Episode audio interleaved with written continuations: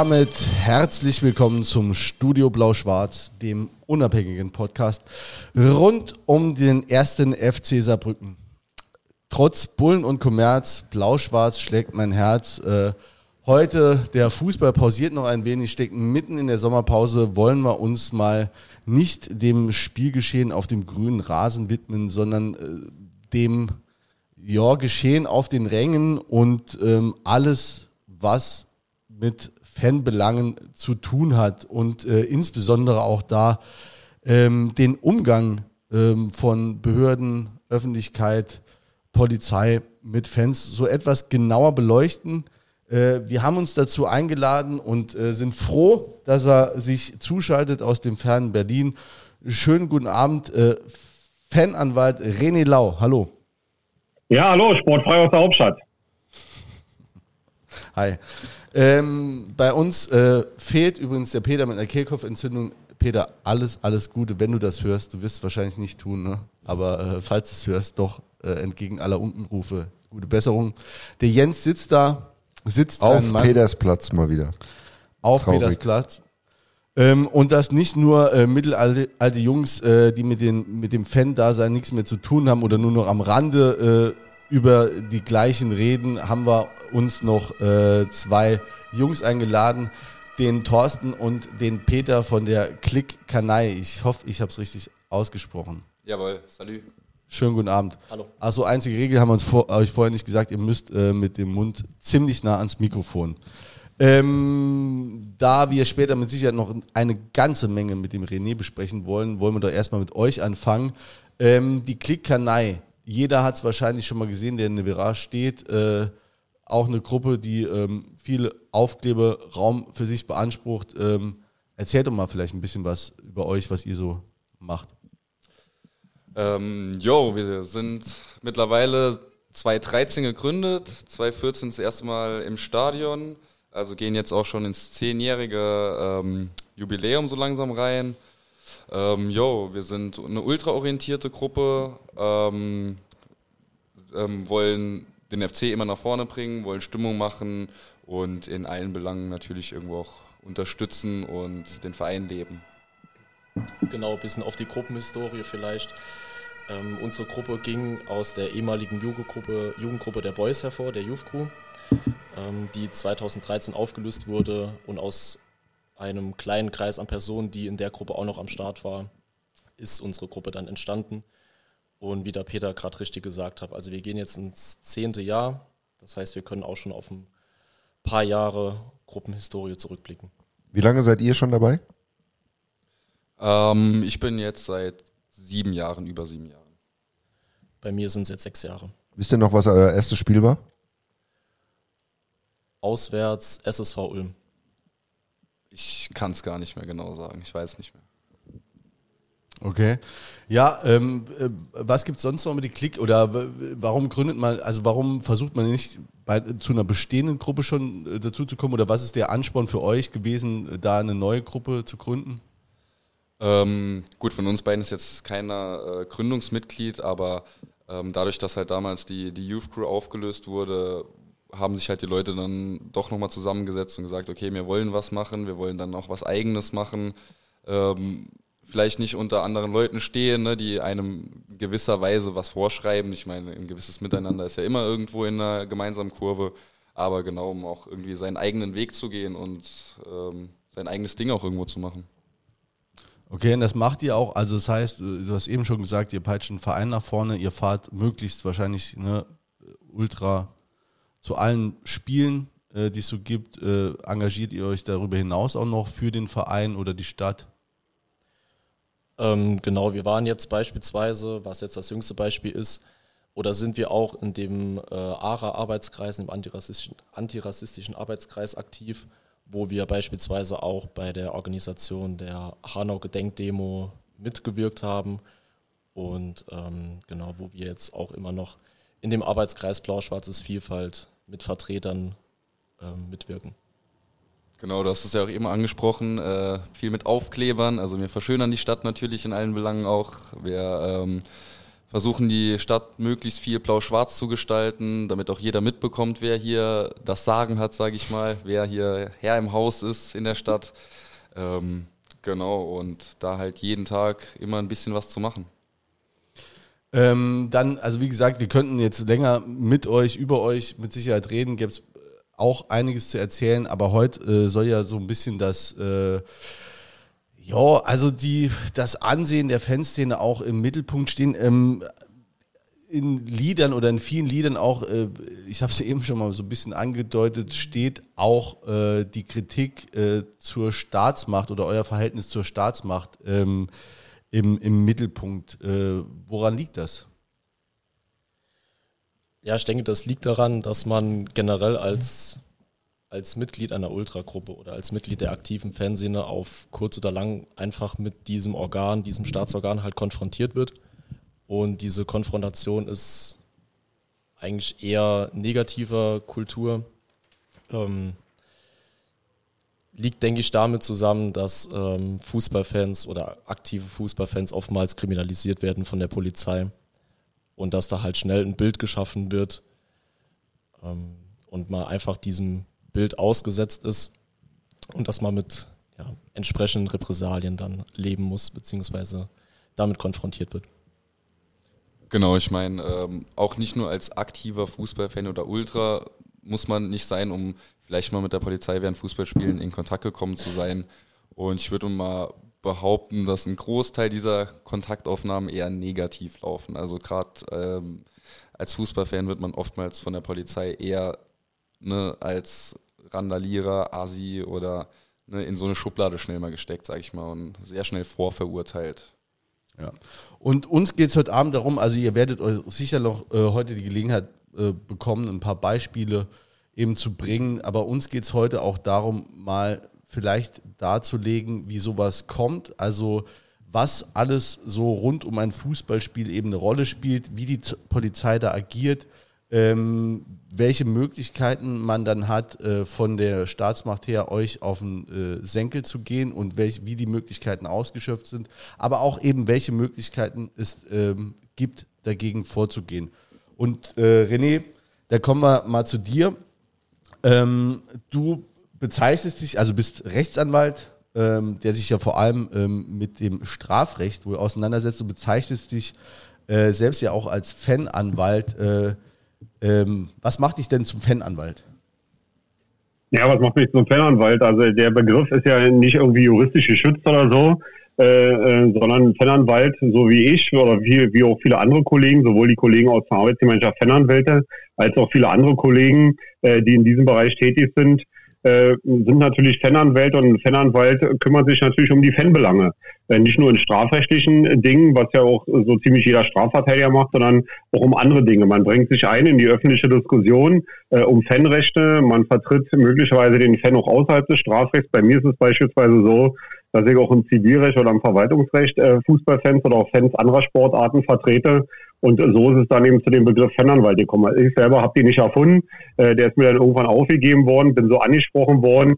Und na gut, wenn es dann so ist, dann äh, benutzt man diesen äh, Begriff auch. Und jeder Fußballfan, aber vielleicht auch jeder Eishockey-Fan oder Handballfan, bei uns auch in Berlin Basketball, äh, hat auch eine große Fanbase.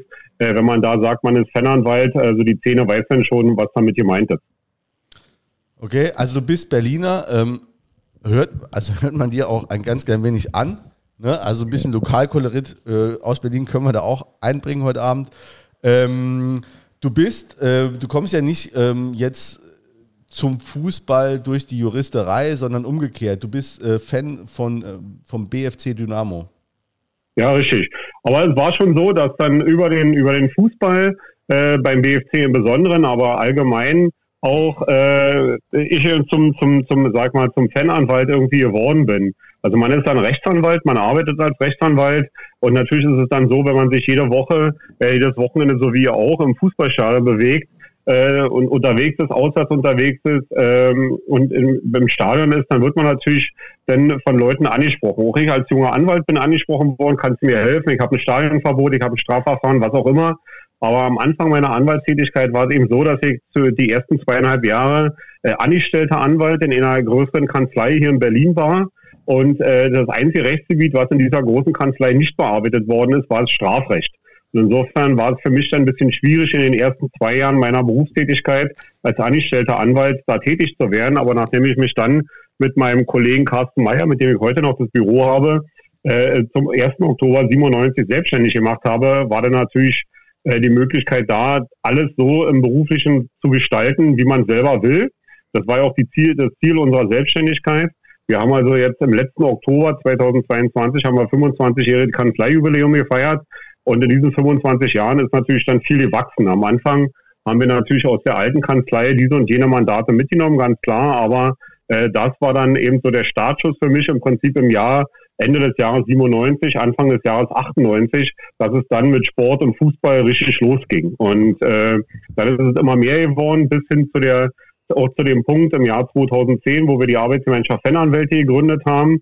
Und äh, ja, dann ging es eben immer weiter. Dann wurden ja in den letzten, sagen wir mal, fünf bis zehn Jahren wurden auch viele Fanhilfen gegründet, die haben mich angesprochen, äh, da zu helfen, Vorträge zu halten. Fanprojekte haben mich angesprochen, Vorträge zu halten. Fanszenen haben Unterstützung allgemein gebeten und so ist dann immer eins zum anderen gekommen. Also ich bin sicherlich nicht Anwalt geworden mit dem Ziel, irgendwann in zehn Jahren mal mich als Fananwalt bezeichnen zu können, sondern es war so ein Prozess, der, der immer mehr wurde, äh, wo auch immer verschiedene Bereiche das, das mit äh, dazugekommen sind.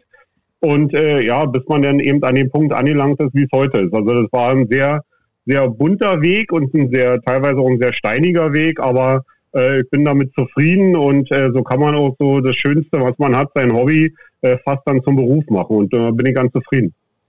Das klingt auf jeden Fall spannend. Ähm, du bist, hast du noch eine Vereinsfunktion in äh, gewisser Weise beim, beim BFC Dynamo? Nee, also ich war vor, vor vielen, vielen Jahren, das war jetzt über 20 Jahre her, war ich mal für ein paar Monate Vizepräsident beim BFC, da bin ich damals kooptiert worden und äh, hab mich da, war dann im Präsidium damals für kurze Zeit so für die Fanbelange und ähnliche zuständig. Äh, habe dann aber gemerkt, dass natürlich der BFC, der ist ja auch bei euch wahrscheinlich bis nach Saarbrücken bekannt, ist also kein normaler Verein und also kein Verein äh, wie aus der Kreisliga oder aus der Bezirksliga, sondern ist schon ein Verein mit einer großen Fanbase und mit auch einer gewissen Geschichte. Und ich habe es dann einfach äh, zeitlich damals nicht hinbekommen, zu 100 Prozent den Job dort als Vizepräsident auszufüllen, meinen Anwaltsberuf zu machen und auch der Familie gerecht zu werden, sodass ich dann äh, damals äh, zur nächst äh, folgenden Mitgliederversammlung dann unter Präsidium darüber unterrichtet habe, dass das alles nicht hinhaut. Wenn ich was mache, dann mache ich es richtig und nicht nur halb. Und äh, da war mir dann ehrlich gesagt damals äh, in meinem Anwaltsbüro natürlich auch meine Familie wichtiger und habe dann gesagt, ich trete zum zur Mitgliederversammlung als, äh, als Wahlfunktion als Vizepräsident denn nicht an, sodass dann äh, da meine, meine Tätigkeit als Vizepräsident nach ein paar Monaten insofern geendet hat. Allerdings bin ich ja seit 1979 Mitglied beim Verein, seit 1972 sitze ich im Stadion bei diesem Verein und äh, ist ja auch kein Geheimnis, dass wir als Anwaltsbüro den Verein eben auch in, in juristischen Dingen beraten. Und insofern habe ich zwar keine Funktion mehr seit vielen Jahren beim Verein, aber bin dort äh, sehr schon äh, eingebunden eben als jemand, der schon lange dabei ist, der lange Vereinsmitglied ist, der Anwalt ist und der auch früher mal eine Funktion hat. Und insofern bin ich zwar ohne Funktion, aber dem Verein äh, sowohl äußerlich als auch innerlich sehr, sehr verbunden. Da hast du dir auch mal einen Namen gemacht, wenn ich es richtig gelesen habe. Da ging es mal um Pokalspiel, wo du sozusagen den Verein rausgeboxt hast. War das so? Ja, das war so. Das ist ungefähr, ja, das ist ein bisschen mehr als zehn Jahre her. Da war, wenn ich es kurz erzählen darf, war folgendes.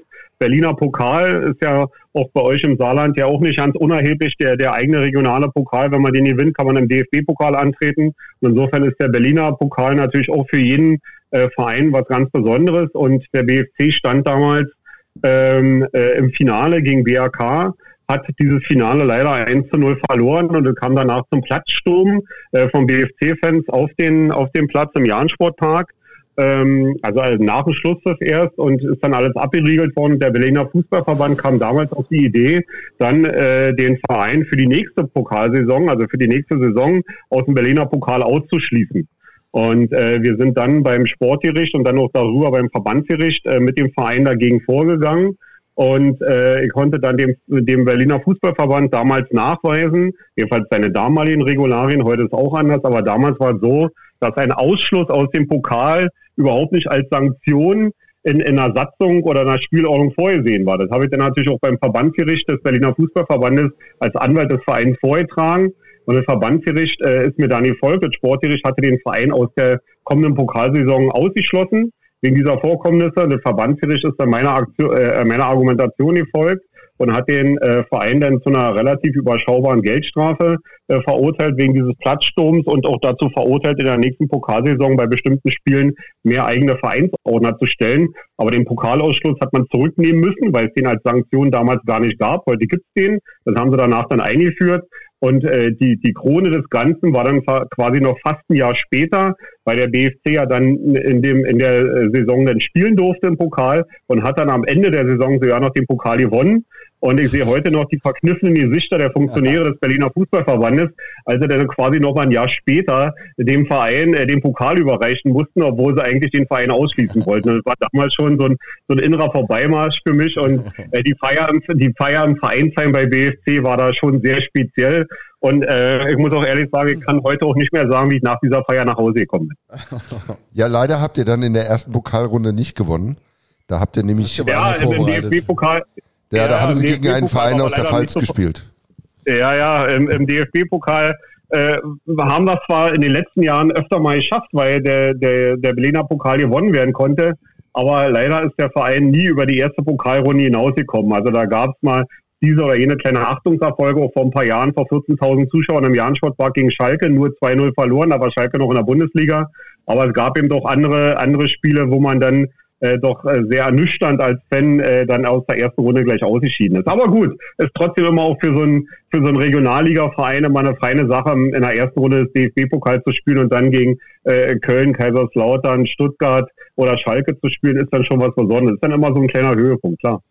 Ja, sind unsere, also ist, hast du irgendeinen Bezug zum FC? Ich habe gerade überlegt, also äh, BFC Dynamo ist auf jeden Fall so, so ein Verein, den man schon äh, auch mit einem äh, Auge immer mal mitverfolgt, weil es einfach auch ein Traditionsverein ist. Ähm, sind unsere beiden Vereine schon mal in den letzten Jahren, Jahrzehnten aufeinander getroffen? Ich meine fast nicht, ne? Nee. Nee, ich glaube auch nicht. Nee. Ich habe auch glaube nicht. nichts gefunden. Nee, also, äh, aber es wäre, oder wenn ihr jetzt mal aufsteigt, ne, dann, äh, ja. dann könnte es ja äh, soweit sein. Wir wollen ja unbedingt wieder nach Berlin, so eine Auswärtsfahrt. Also. Ja, leider hat es ja letztes Jahr nicht geschafft, letztes, letztes, nicht geklappt. Letztes Jahr äh, ist ja, sind wir Erster geworden in der Regionalliga Nordost, haben dann Rele Relegation spielen müssen gegen die Nordersten, das war Oldenburg, und haben dann leider äh, zwar äh, das Rückspiel gewonnen, aber das Hinspiel verloren und insofern äh, war es dann so, dass wir dann aus dem, aus, äh, da ausgeschieden sind aus der Relegation. Oldenburg ist dann aufgestiegen, sind ja jetzt gleich wieder abgestiegen. Aber jetzt in der nächsten Saison ist es so, dass äh, es für den ersten der Nordostregionalliga keine Relegation gibt, sondern da wird die Relegation zwischen dem ersten von Bayern und der Nordstaffel gespielt, sodass der erste in der Regionalliga Nordost direkt aufsteigt. Vielleicht wird es ja am Ende dieser Saison was. Mal gucken wir mal. Und dann würden wir natürlich auch gerne nach Saarbrücken kommen. Ja, wir drücken auf jeden Fall die Daumen. Ähm, ist, wenn nicht, klag, klag doch auch mal gegen dieses äh, unsägliche äh, äh, Aufstiegsspiele. Also das Meister, dass man das mal so anpasst, dass ein Meister aus der Regionalliga auf jeden Fall direkt aufsteigt. Das ist ja unsäglich. Ja, natürlich, da gebe ich dir völlig recht. Und für mich erschließt sich es auch nicht, warum der Erste der Regionalliga West und der Erste der Regionalliga Südwest einen direkten Aufsteiger haben und die anderen drei Staffeln sollen immer eine äh, rundum eine Relegation spielen. Also auf, auf so eine Idee äh, kann, können auch nur Funktionäre im DFB kommen. Und äh, da gibt's ja oder gab es im Nordosten in den letzten Monaten und im letzten Jahr ja auch große Initiativen, das zu ändern.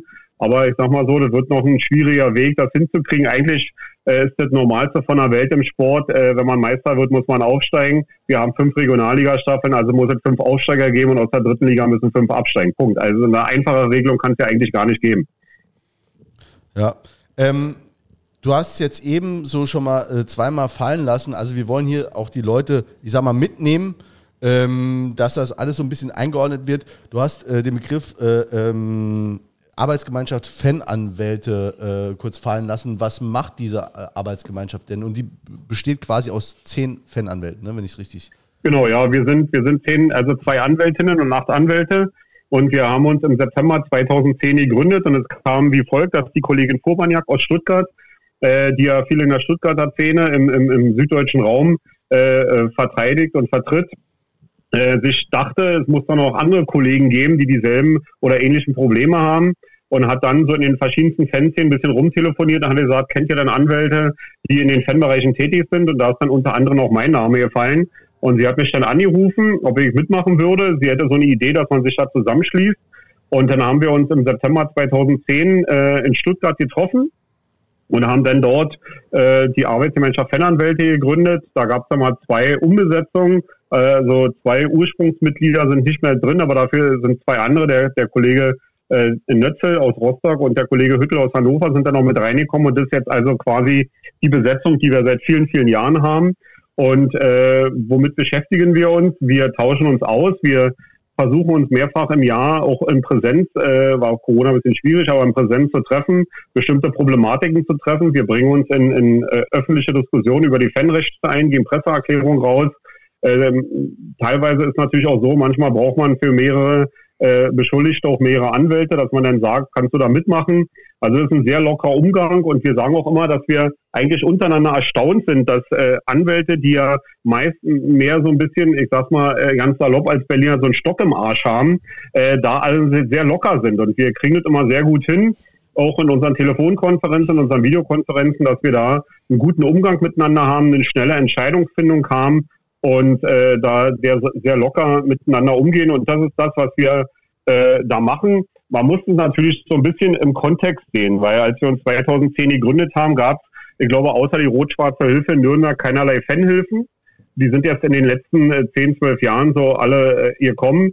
Und äh, damals war eben so, erinnern uns an die Zeit 2010, 2012, äh, die, die Diskussion unter den Fans und auch die Fanaktion, die es damals gab, äh, da waren wir einfach der Meinung, der, der Fußballfan muss eine Stimme bekommen und wenn es zehn Juristen machen, dann wird die Stimme eh vielleicht noch, sogar noch ein bisschen mehr gehört von der Öffentlichkeit und von den Journalisten. Und das war damals unser Anliegen. Man kann natürlich nicht verhehlen, dass in der heutigen Zeit, wo es viele Fanhilfen gibt, so ein Stück weit äh, von den Fanhilfen Dinge gemacht werden, die wir uns auch damals mal auf die Fahne geschrieben haben. Klar, aber es soll auch so sein, ist völlig in Ordnung. Damit haben wir auch überhaupt kein Problem. Im Gegenteil, wir unterstützen die Fanhilfen, aber es war eben ein anderer Kontext, als es heute war, als wir uns gegründet haben. Aber nichtsdestotrotz äh, haben wir die Zeit überlebt und äh, sind heute immer noch tätig und versuchen uns da immer noch versuchen, äh, versuchen es immer noch ordentlich einzubringen. Klar, also mehr als nur die blanke Vertretung und Verteidigung eines Fußballfans, sondern eben auch im Sinne der Fanrechte äh, da dann eben dem Fan eine Stimme zu geben.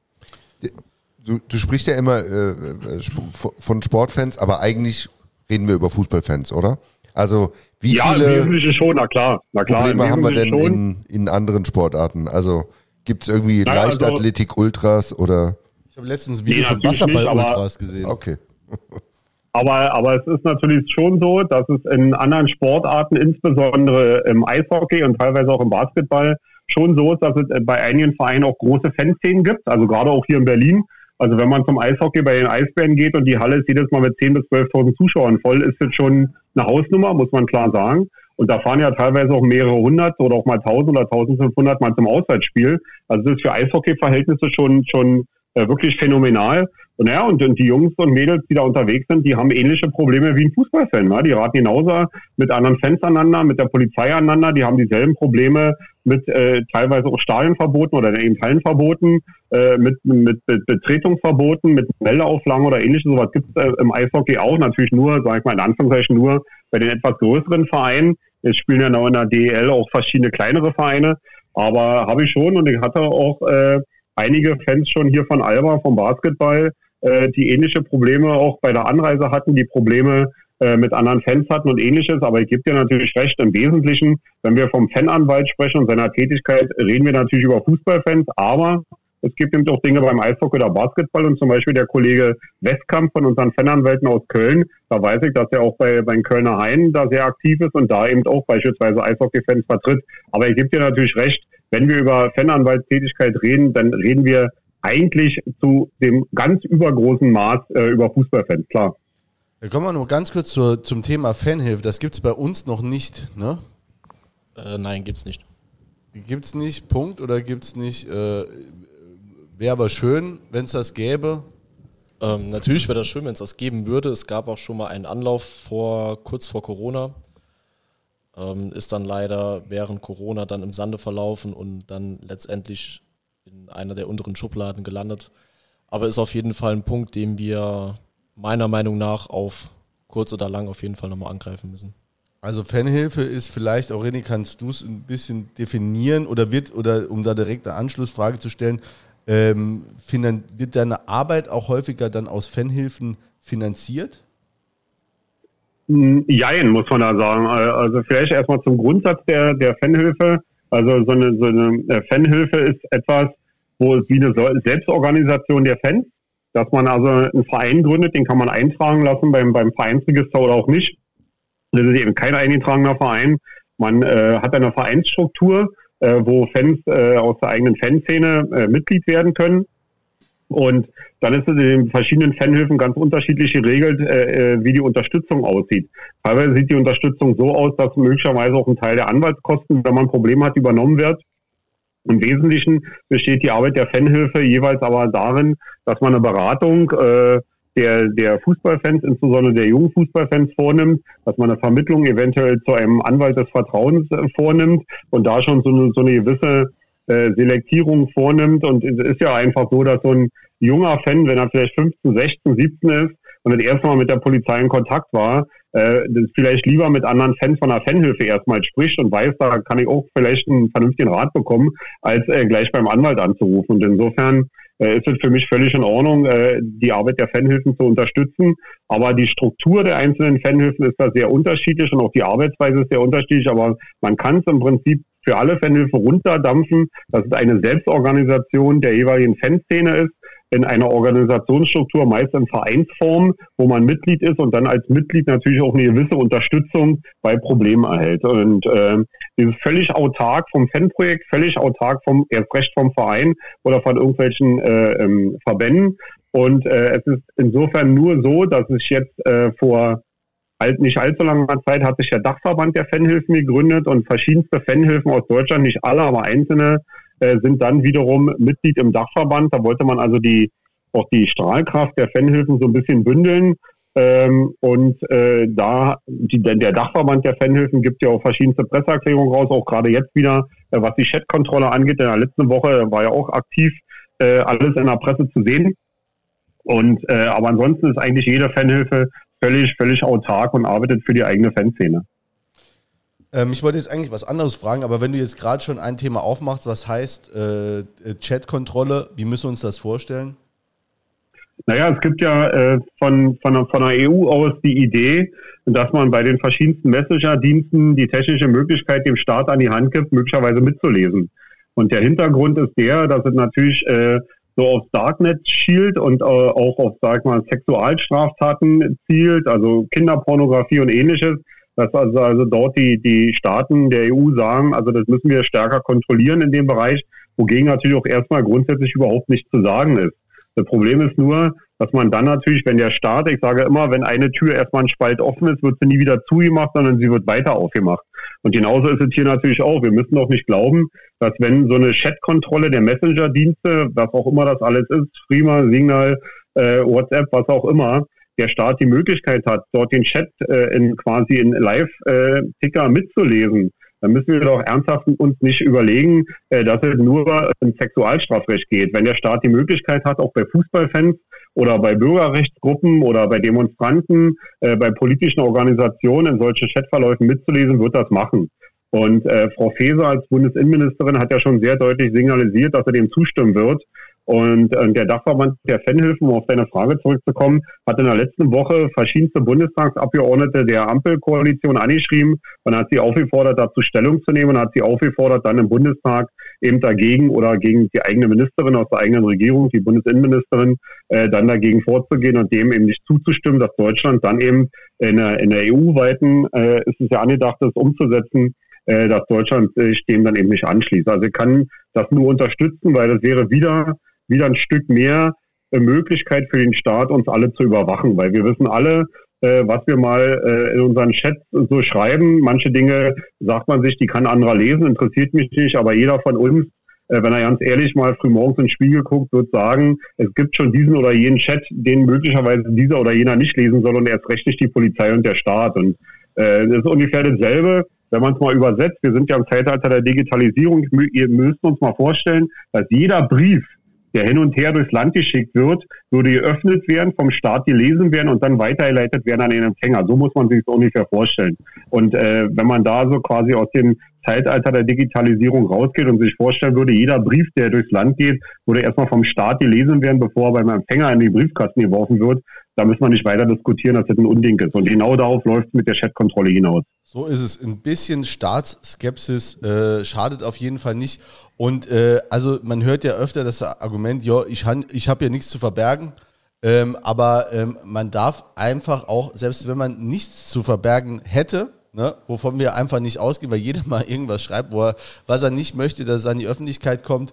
Äh, selbst wenn dem so wäre, dass man nichts zu verbergen hat, es ist trotzdem ein Bürgerrecht und äh, eines jeden Recht zu sagen, ich möchte aber einfach nicht, dass der Staat mitliest, wenn ich was schreibe oder was ich schreibe.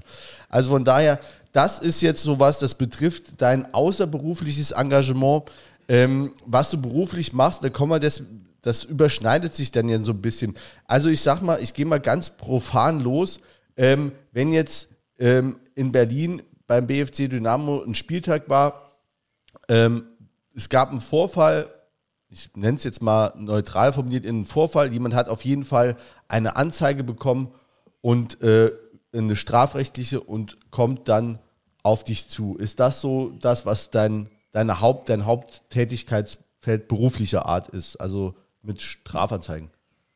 Ja, im Strafrecht schon, klar. Wenn jemand ein Strafverfahren am Hals hat, dann kommt er zu mir und äh, oder auch zum anderen Kollegen, ist ja völlig egal.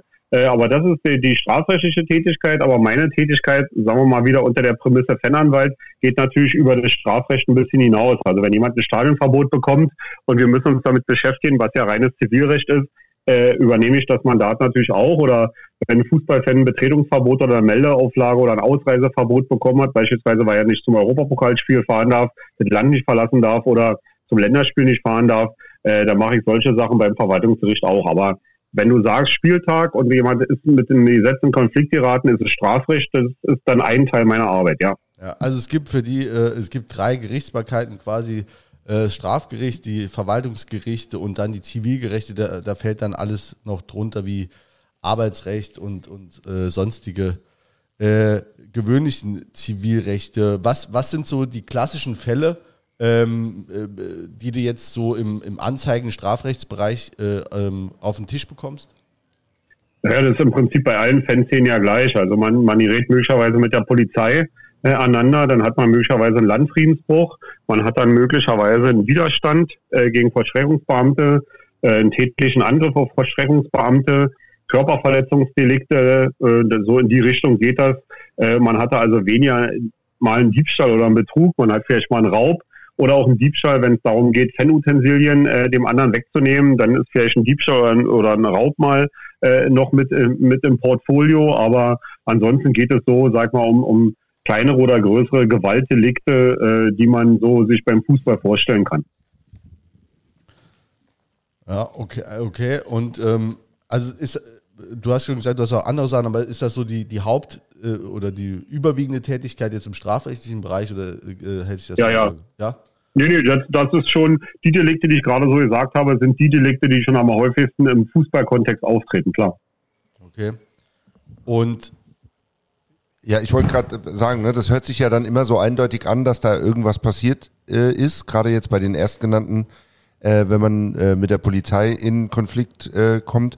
Ähm, so aus der Erfahrung, ist dann da wirklich was passiert? Ne? Ähm, also klar gilt es das irgendwie zu klären. Also ich will darauf hinaus, ähm, passiert das eher schnell oder muss es da richtig geknallt haben, dass da so eine Anzeige kommt? Nee, nee, also ich sag mal so, die Zeiten haben sich da auch schon ein bisschen geändert. Wenn es vielleicht vor ein paar Jahren noch so war, äh, dass vielleicht mehr schwere Delikte äh, nur zur Anzeige gebracht worden sind oder hochgekommen sind, ist es heute schon so, äh, dass ähm, durch die Tätigkeit der Polizei und vielleicht auch der dahinterstehenden äh, Polizeigewerkschaften, ich sag mal ernst, äh, in Anführungszeichen Nichtigkeiten zur Anzeige gebracht werden. Also wenn dann eben jemand nach dem vierten Bier äh, dann vielleicht mal einen lockeren Spruch gegenüber einem Polizeibeamten macht, weil er gerade im Bus steht oder im Kessel steht, wie auch immer, und dann kommt da mal so ein Spruch, also dann sind es Dinge, äh, die möglicherweise unter den Tatbestand der Beleidigung fallen, aber die vielleicht früher äh, dazu geführt haben, dass der Polizeibeamte sagt, pass auf, lieber Freund, ganz ruhig, du hast gerade eine Straftat begangen,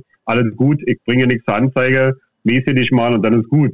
Heute ist es natürlich so, dass derjenige sofort festgenommen wird, in die Wahrsam genommen wird und der eine Anzeige wegen Beleidigung hat, wenn er zu den Polizeibeamten irgendetwas gesagt haben soll, äh, was möglicherweise eine Beleidigung darstellen könnte. Und insofern äh, haben sich da die Zeiten schon geändert, dass also heute die, die, die Schwelle, äh, einem Strafverfahren ausgesetzt äh, zu sein, wesentlich geringer ist als noch vor vielen Jahren. Und, und eben so zur Beantwortung deiner Frage, nee, das muss nicht irgendwas Schweres sein, sondern das können auch relativ kleine, überschaubare Delikte sein, äh, die dann schon dazu führen können, dass man ein Strafverfahren am Hals hat. Deckt sich das auch mit, mit euren Erfahrungen? Äh, ja, definitiv. Also gibt es auch ein sehr gutes Beispiel. Vielleicht war auch der eine oder andere der Zuhörer da auch dabei. Damals beim Derby in Mannheim, als es äh, Probleme in der Einlasskontrolle gab und die Polizei quasi von hinten versucht hat, nochmal Leute zurückzuziehen, dann aber natürlich dafür gesorgt hat, dass die Leute eher in Richtung Stadion rein wollen und dann auf der anderen Seite Polizisten nochmal versucht haben, die Leute rauszudrücken. Also eigentlich von beiden Seiten gedrückt haben. Niemand wusste wohin, es war Panik komplett. Und äh, genau, dann sind natürlich auch irgendwelche Beleidigungen in, in Richtung Polizei geflogen, die aber auch in einer gewissen Weise verständnisvoll sind. Also, ne, wenn du nicht weißt, ob du nach hinten, nach vorne sollst, überall fliegen die Knüppel, jeder fällt da nur über einen anderen drüber. Da braucht sich kein Polizeibeamter zu wundern, wenn da auch mal das irgendein böses Wort in die Richtung fliegt. Ne? Und auch äh, danach gab es äh, einige Beleidigungsdelikte. Ja, man muss sich vielleicht auch schon immer äh, die Umstände äh, anschauen, unter denen das dann passiert. Ähm, jeder weiß es, wenn die Aus je länger die Auswärtsfahrt, desto ähm, dünner vielleicht auch das Nervenkostüm. Ähm, die Auswärtsfahrt war vielleicht schon, äh, schon anstrengend, äh, hat ein paar Bier dazu getrunken. Ähm, dann sitzt eine Beleidigung vielleicht auch ein bisschen lockerer. Und genauso ist es natürlich auch, ähm, wenn man diese Fanmärsche dann vom, vom ähm, äh, Bahnhof oder wo auch immer dann äh, zum Stadion geht, äh, eingepfercht äh, zwischen der Polizeieskorte ähm, und dann ähm, hat das ja schon so ein bisschen was, äh, äh, ja, fast was, der Umgang so was Animalisches. Ne? Man wird da in so ein Gehege gesteckt, ne? überall sind Zäune, dass der der eine oder andere mal die Nerven verliert, ähm, ist da, denke ich, nachvollziehbar. René, ist das auch so, wie, die, wie du die Situation dann vor Ort wahrnimmst? Ja, ja, auf jeden Fall, na klar. Also ich kann es nur unter, untermalen und unterstreichen äh, die Ausführung, dass, äh, was ich auch am Anfang sagte, dass ähm, äh, heute die Hemmschwelle für eine Strafanzeige und ein Strafverfahren zu bekommen wesentlich geringer ist als noch vor zehn oder vor fünf Jahren. Ähm, die Polizei teilweise dort auch ähm, selbst bei, bei äh, wirklich kleinen Beleidigungsdelikten teilweise die Polizeibeamte dann mit Schmerzensgeldansprüchen auf zivilrechtlichen Wege um die Ecke kommen, wo man eigentlich nur noch den Kopf schütteln kann. Ähm, äh, und und ähm, die Polizei also dort die Sache doch sehr zum Exzess treibt, das muss man wirklich sagen. Und meine, mein Eindruck ist der, dass Staatsanwälte dem hinterherlaufen und äh, da weniger kritisch hingucken, als wenn es mal andersrum ist. Wenn man ein Fußballfan möglicherweise einen Polizeibeamten anzeigt, dann wird der, guckt der Staatsanwalt vielleicht nicht ganz so genau hin. Aber geht es gegen den Fußballfan, guckt er schon etwas genauer hin. Und die Polizeibeamten ist auch so mein Eindruck, äh, was man auch so mitbekommt in den Gesprächen, dass es wirklich durch die Unterstützung der Polizeigewerkschaften dazu führt, dass sie viel mehr Verfahren oder äh, Fans mit viel mehr Verfahren überziehen. Also nicht nur mit Strafanzeigen im Rahmen von Strafverfahren, sondern auch zivilrechtliche Verfahren, Schmerzensgeldansprüche und ähnliches. Also ich hatte, um mal ein Beispiel zu sagen, wo man mal sehen kann, in welche Richtung es geht, ich hatte einen Fußballfan, äh, der hat äh, einen Polizeibeamten angespuckt, was möglicherweise nicht schön ist, aber der Polizeibeamte hat einen Helm auf und das Visier runter. Und die, die Spucke ist also am, am, am Visier vorne runtergelaufen und ähm, gut, der ist dann festgenommen worden, alles hin und her, Strafverfahren ist eingestellt worden. Äh, aber ich habe dann ein paar Wochen danach ein Schreiben von einem Kollegen bekommen, wo der für den Polizeibeamten auf Zivilrechtswege 2000 Euro Schmerzensgeld geltend gemacht hat, mit der Begründung, dass sein Mandant, der Polizeibeamte, seit Wochen nicht schlafen kann und immer Ekelgefühle hat und äh, kaum noch richtig der Herr seiner Sinne ist, weil er sich immer wieder an diese herunterlaufende Spucke am Visier erinnern muss. Und ich sage mal so, selbst wenn Polizeibeamte jetzt hier diesen Podcast hören, also äh, irgendwann ist auch genug, das muss man wirklich sagen. Also dann sage ich mir wirklich in solchen Fällen Augen auf bei der Berufswahl. Das ist dann alles nicht schön, ja, aber ob man dafür wirklich 2000 Euro Schmerzensgeld äh, geltend machen soll, äh, das soll jeder der Hörer, äh, der hier mithört, selbst äh, entscheiden. Ähm, ich will nur so viel sagen, er hat jedenfalls die 2000 Euro von meinem Mandanten nicht bekommen. Das ist doch schon mal erfreulich. Ja, äh, sehr gut. Ähm, ähm, wir, wir, wir kommen auch gleich noch zu diesem insgesamten System, das dass man vielleicht auch so ein bisschen als selbsterhaltend äh, bezeichnen kann. Aber ich hoffe, die Frage vergesse ich nachher nicht. Ähm, also das ist so der ganze Bereich Strafrecht, da werden wir auch mit Sicherheit immer mal wieder so drauf zurückkommen. Ähm, es gibt ja einfach ähm, außerhalb des Strafrechts, also das ist einfach ja so, es gibt dann äh, eine Beleidigung oder so irgendwas, das heißt, da muss jemand einen Antrag stellen. Äh, bei vielen anderen äh, strafrechtlichen Delikten, da ermittelt ähm, die Staatsanwaltschaft dann ähm, von sich aus oder muss weiter ermitteln, dann ist es kein Antragsdelikt. Ähm, und es gibt eben auch diesen zivilrechtlichen Bereich, äh, wie zum Beispiel ähm, Stadionverbote. Ähm, vielleicht auch nochmal zur Einordnung, äh, wie kommt es zu Stadionverboten? Wer spricht die aus? Na, Grundlage für ein Stadionverbot, so wie das System bei uns ist, ist die sogenannte Stadionverbotsrichtlinie des DFB. Äh, die hat der DFB sich gegeben. Sie ist in, äh, in, den letzten Jahren immer mal wieder geändert worden an verschiedensten Punkten.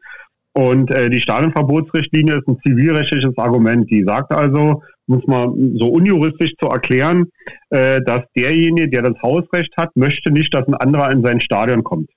So, und ähm, dann kann er eben dieses Stadionverbot aussprechen. Voraussetzung dafür ist nicht, eine strafrechtliche Verurteilung, äh, sondern nicht, also eigentlich noch nicht mal ein eingeleitetes Strafverfahren, äh, sondern der kann es also, so wird immer begründet vom DFB, dass ein präventives Instrument ist. Faktisch ist es aber so, äh, dass ein Stadionverbot ausgesprochen wird, äh, anhängend an einen Sachverhalt, meistens Strafverfahren, äh, was eingeleitet worden ist. Und es sieht dann in der Regel so aus, dass der, dass der Fußballfan, dem wird irgendein Strafverfahren vorgeworfen, der Verein wird von der Polizei darüber informiert.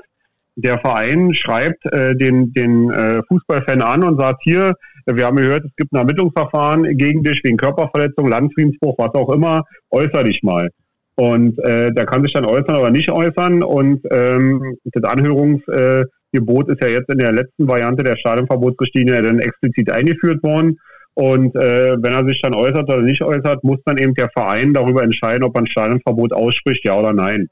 Das Problem an der Sache ist eben, dass es eben die Unschuldsvermutung, die es im Strafrecht gibt, die zählt hier nicht, sondern äh, der DFB sagt, es sei rein präventiv, hätte mit Strafrecht nichts zu tun, was natürlich Quatsch ist. Weil es gibt immer einen Anknüpfungspunkt und der Anknüpfungspunkt ist immer das zugrunde liegende Strafverfahren. Also ich habe in, in, den, in den vielen Jahren, sind ja nun schon fast Jahrzehnte, die ich diese, in diesem Bereich tätig bin, eine Handvoll Verfahren gehabt, wo ein Stadionverbot ausgesprochen worden ist, ohne ein Strafverfahren. Also in der Regel ist es wirklich so, dass der ein Strafverfahren der Anknüpfungspunkt ist und dass dann das Stadionverbot möglicherweise zu der, zu der strafrechtlichen Sanktion noch als Kompott oben drauf kommt. Und natürlich empfindet es der normale Fan als Sanktion, als Strafe, ganz klar. Und da kann der DFB x-mal sagen, es sei präventiv. Für mich ist es nicht präventiv. Und ähm, um auf deine Frage zurückzukommen, ist dann also so, dass in der Regel der Verein das Stadionverbot ausspricht, aber äh, auch der, die Verbände können Stadionverbote aussprechen, auch der DFB beispielsweise spricht Stadionverbote aus im Zusammenhang mit Länderspielen oder Reisewege der Länderspiele oder ähnliches, sodass man also sagen kann, das Stadionverbot, der Ausspruch des Stadionverbots kommt in der Regel vom Verein, aber äh, gelegentlich auch von den Verbänden. Wenn der Verein das Stadionverbot ausspricht, ähm, beziehungsweise ähm, hat er, hat der Verein äh, Sanktionen zu fürchten vom DFB, wenn er das allzu lax handhabt? Weil man könnte jetzt auch sagen, naja, äh, wenn es der Verein entscheidet, äh, wenn der Verein jetzt eine gewisse Fannähe hat, dann könnte der ja sagen, äh, im Regelfall warten wir jetzt erstmal ab, was dabei rauskommt und ähm, wenn es da nicht zu einer Verurteilung kommt, dann sprechen wir auch kein Stadionverbot aus. Äh, nee, also ich denke nicht, dass da ein Verein äh, Sanktionen zu befürchten hat, weil, wenn man es mal ganz praktisch sieht, äh, die, der Verein, ob er nun, und die Stadionverbotsrichtlinie gilt ja von der ersten bis zur vierten Liga, äh, jetzt reden wir mal über einen kleineren Verein in der Regionalliga. Ja, und der, und der, die Polizei sagt dem Verein, so hier der Lau, äh, der ist uns aufgefallen, wir haben am Wochenende Strafverfahren gegen ihn eingeleitet, wegen Körperverletzung, weil irgendein anderen Fan äh, körperlich angegangen ist. Äh, dann erfährt der DFB ja nichts von diesem Schreiben der Polizei an den Verein oder von der Information. Da ist auch niemand verpflichtet, den DFB darüber zu informieren. Das heißt, im Umkehrschluss, wenn der Verein einfach sagt, okay, das ist einer aus unserer Fanszene, mit dem kommen wir irgendwie anders klar, müssen wir kein Stadionverbot aussprechen, dürfte aus meiner Sicht der DFB das eigentlich nicht erfahren. Und es gibt auch meiner Meinung nach keine Verpflichtung des Vereins, äh, Stadion, äh, das blanke, das blanke Stadionverbotsverfahren dem DFB zu melden. Was passiert ist, wenn der Verein ein Stadionverbot ausspricht, dann äh, ist das Stadionverbot dem DFB zu melden. Beim, beim DFB ist eine Liste hinterlegt mit allen Personen, die bundesweit oder örtliches Stadionverbot haben. Aber wenn der Verein jetzt, sage ich mal, auf Anregung der Polizei kein Stadionverbot ausspricht, äh, ist es, glaube ich, also ich habe noch nie gehört, dass der, dass ein Verein dann, wenn er es nicht macht, aus welchen Gründen auch immer, er kann ja tausend Gründe haben, positiv wie negativ, äh, dass er dann Sanktionen vom DFB zu fürchten hat. Das glaube ich eher nicht. Ja, also du hast gerade gesagt, äh, das ist mir auch so äh, neu. Also dass quasi ein Stadionverbot eine Prävent ist keine Strafe, sondern eine präventive Maßnahme äh, für jemand, der in den meisten Fällen oder in den überwiegenden Fällen nur Beschuldigter oder wegen mir auch Angeklagter in einem strafrechtlichen Verfahren ist. Ne? Ja, genau so ist es, ja. Unschuldsvermutung gilt nicht und ich sage mal so, wenn es rechtsstaatlich sauber laufen würde, also ich würde ja die Stadionverbotsrichtlinie von heute auf morgen am liebsten abschaffen, aber äh, wenn man es aus meiner Sicht rechtsstaatlich sauber laufen lassen würde, müsste es so sein, dass man sagt als Verein, okay, gegen dich gibt es ein Verfahren, es gilt die Unschuldsvermutung und äh, wir haben dich im Blick und du, wir verpflichten dich, uns immer über den Stand des Verfahrens zu informieren. Und wenn es eine rechtskräftige Verurteilung geben sollte, kann der Verein darüber nachdenken, ein Stadionverbot auszusprechen oder es zu lassen. Das wäre meiner Meinung nach rechtsstaatlich in Ordnung.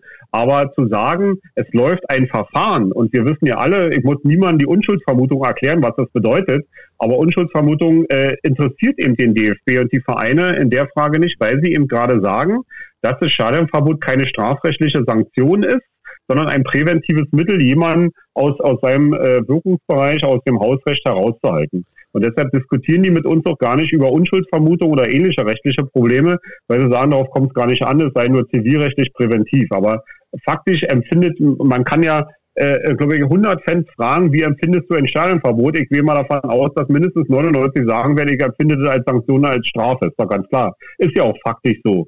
Weil der Anknüpfungspunkt ist immer ein Sachverhalt und auf diesen Sachverhalt wird durch den Verein oder den Verband reagiert. So ein Steinverbot fällt ja nicht vom Himmel oder kommt aus dem luftleeren Raum. Und insofern ist es natürlich praktisch eine Sanktion, aber es läuft dann genauso, wie du gerade gesagt hast, klar.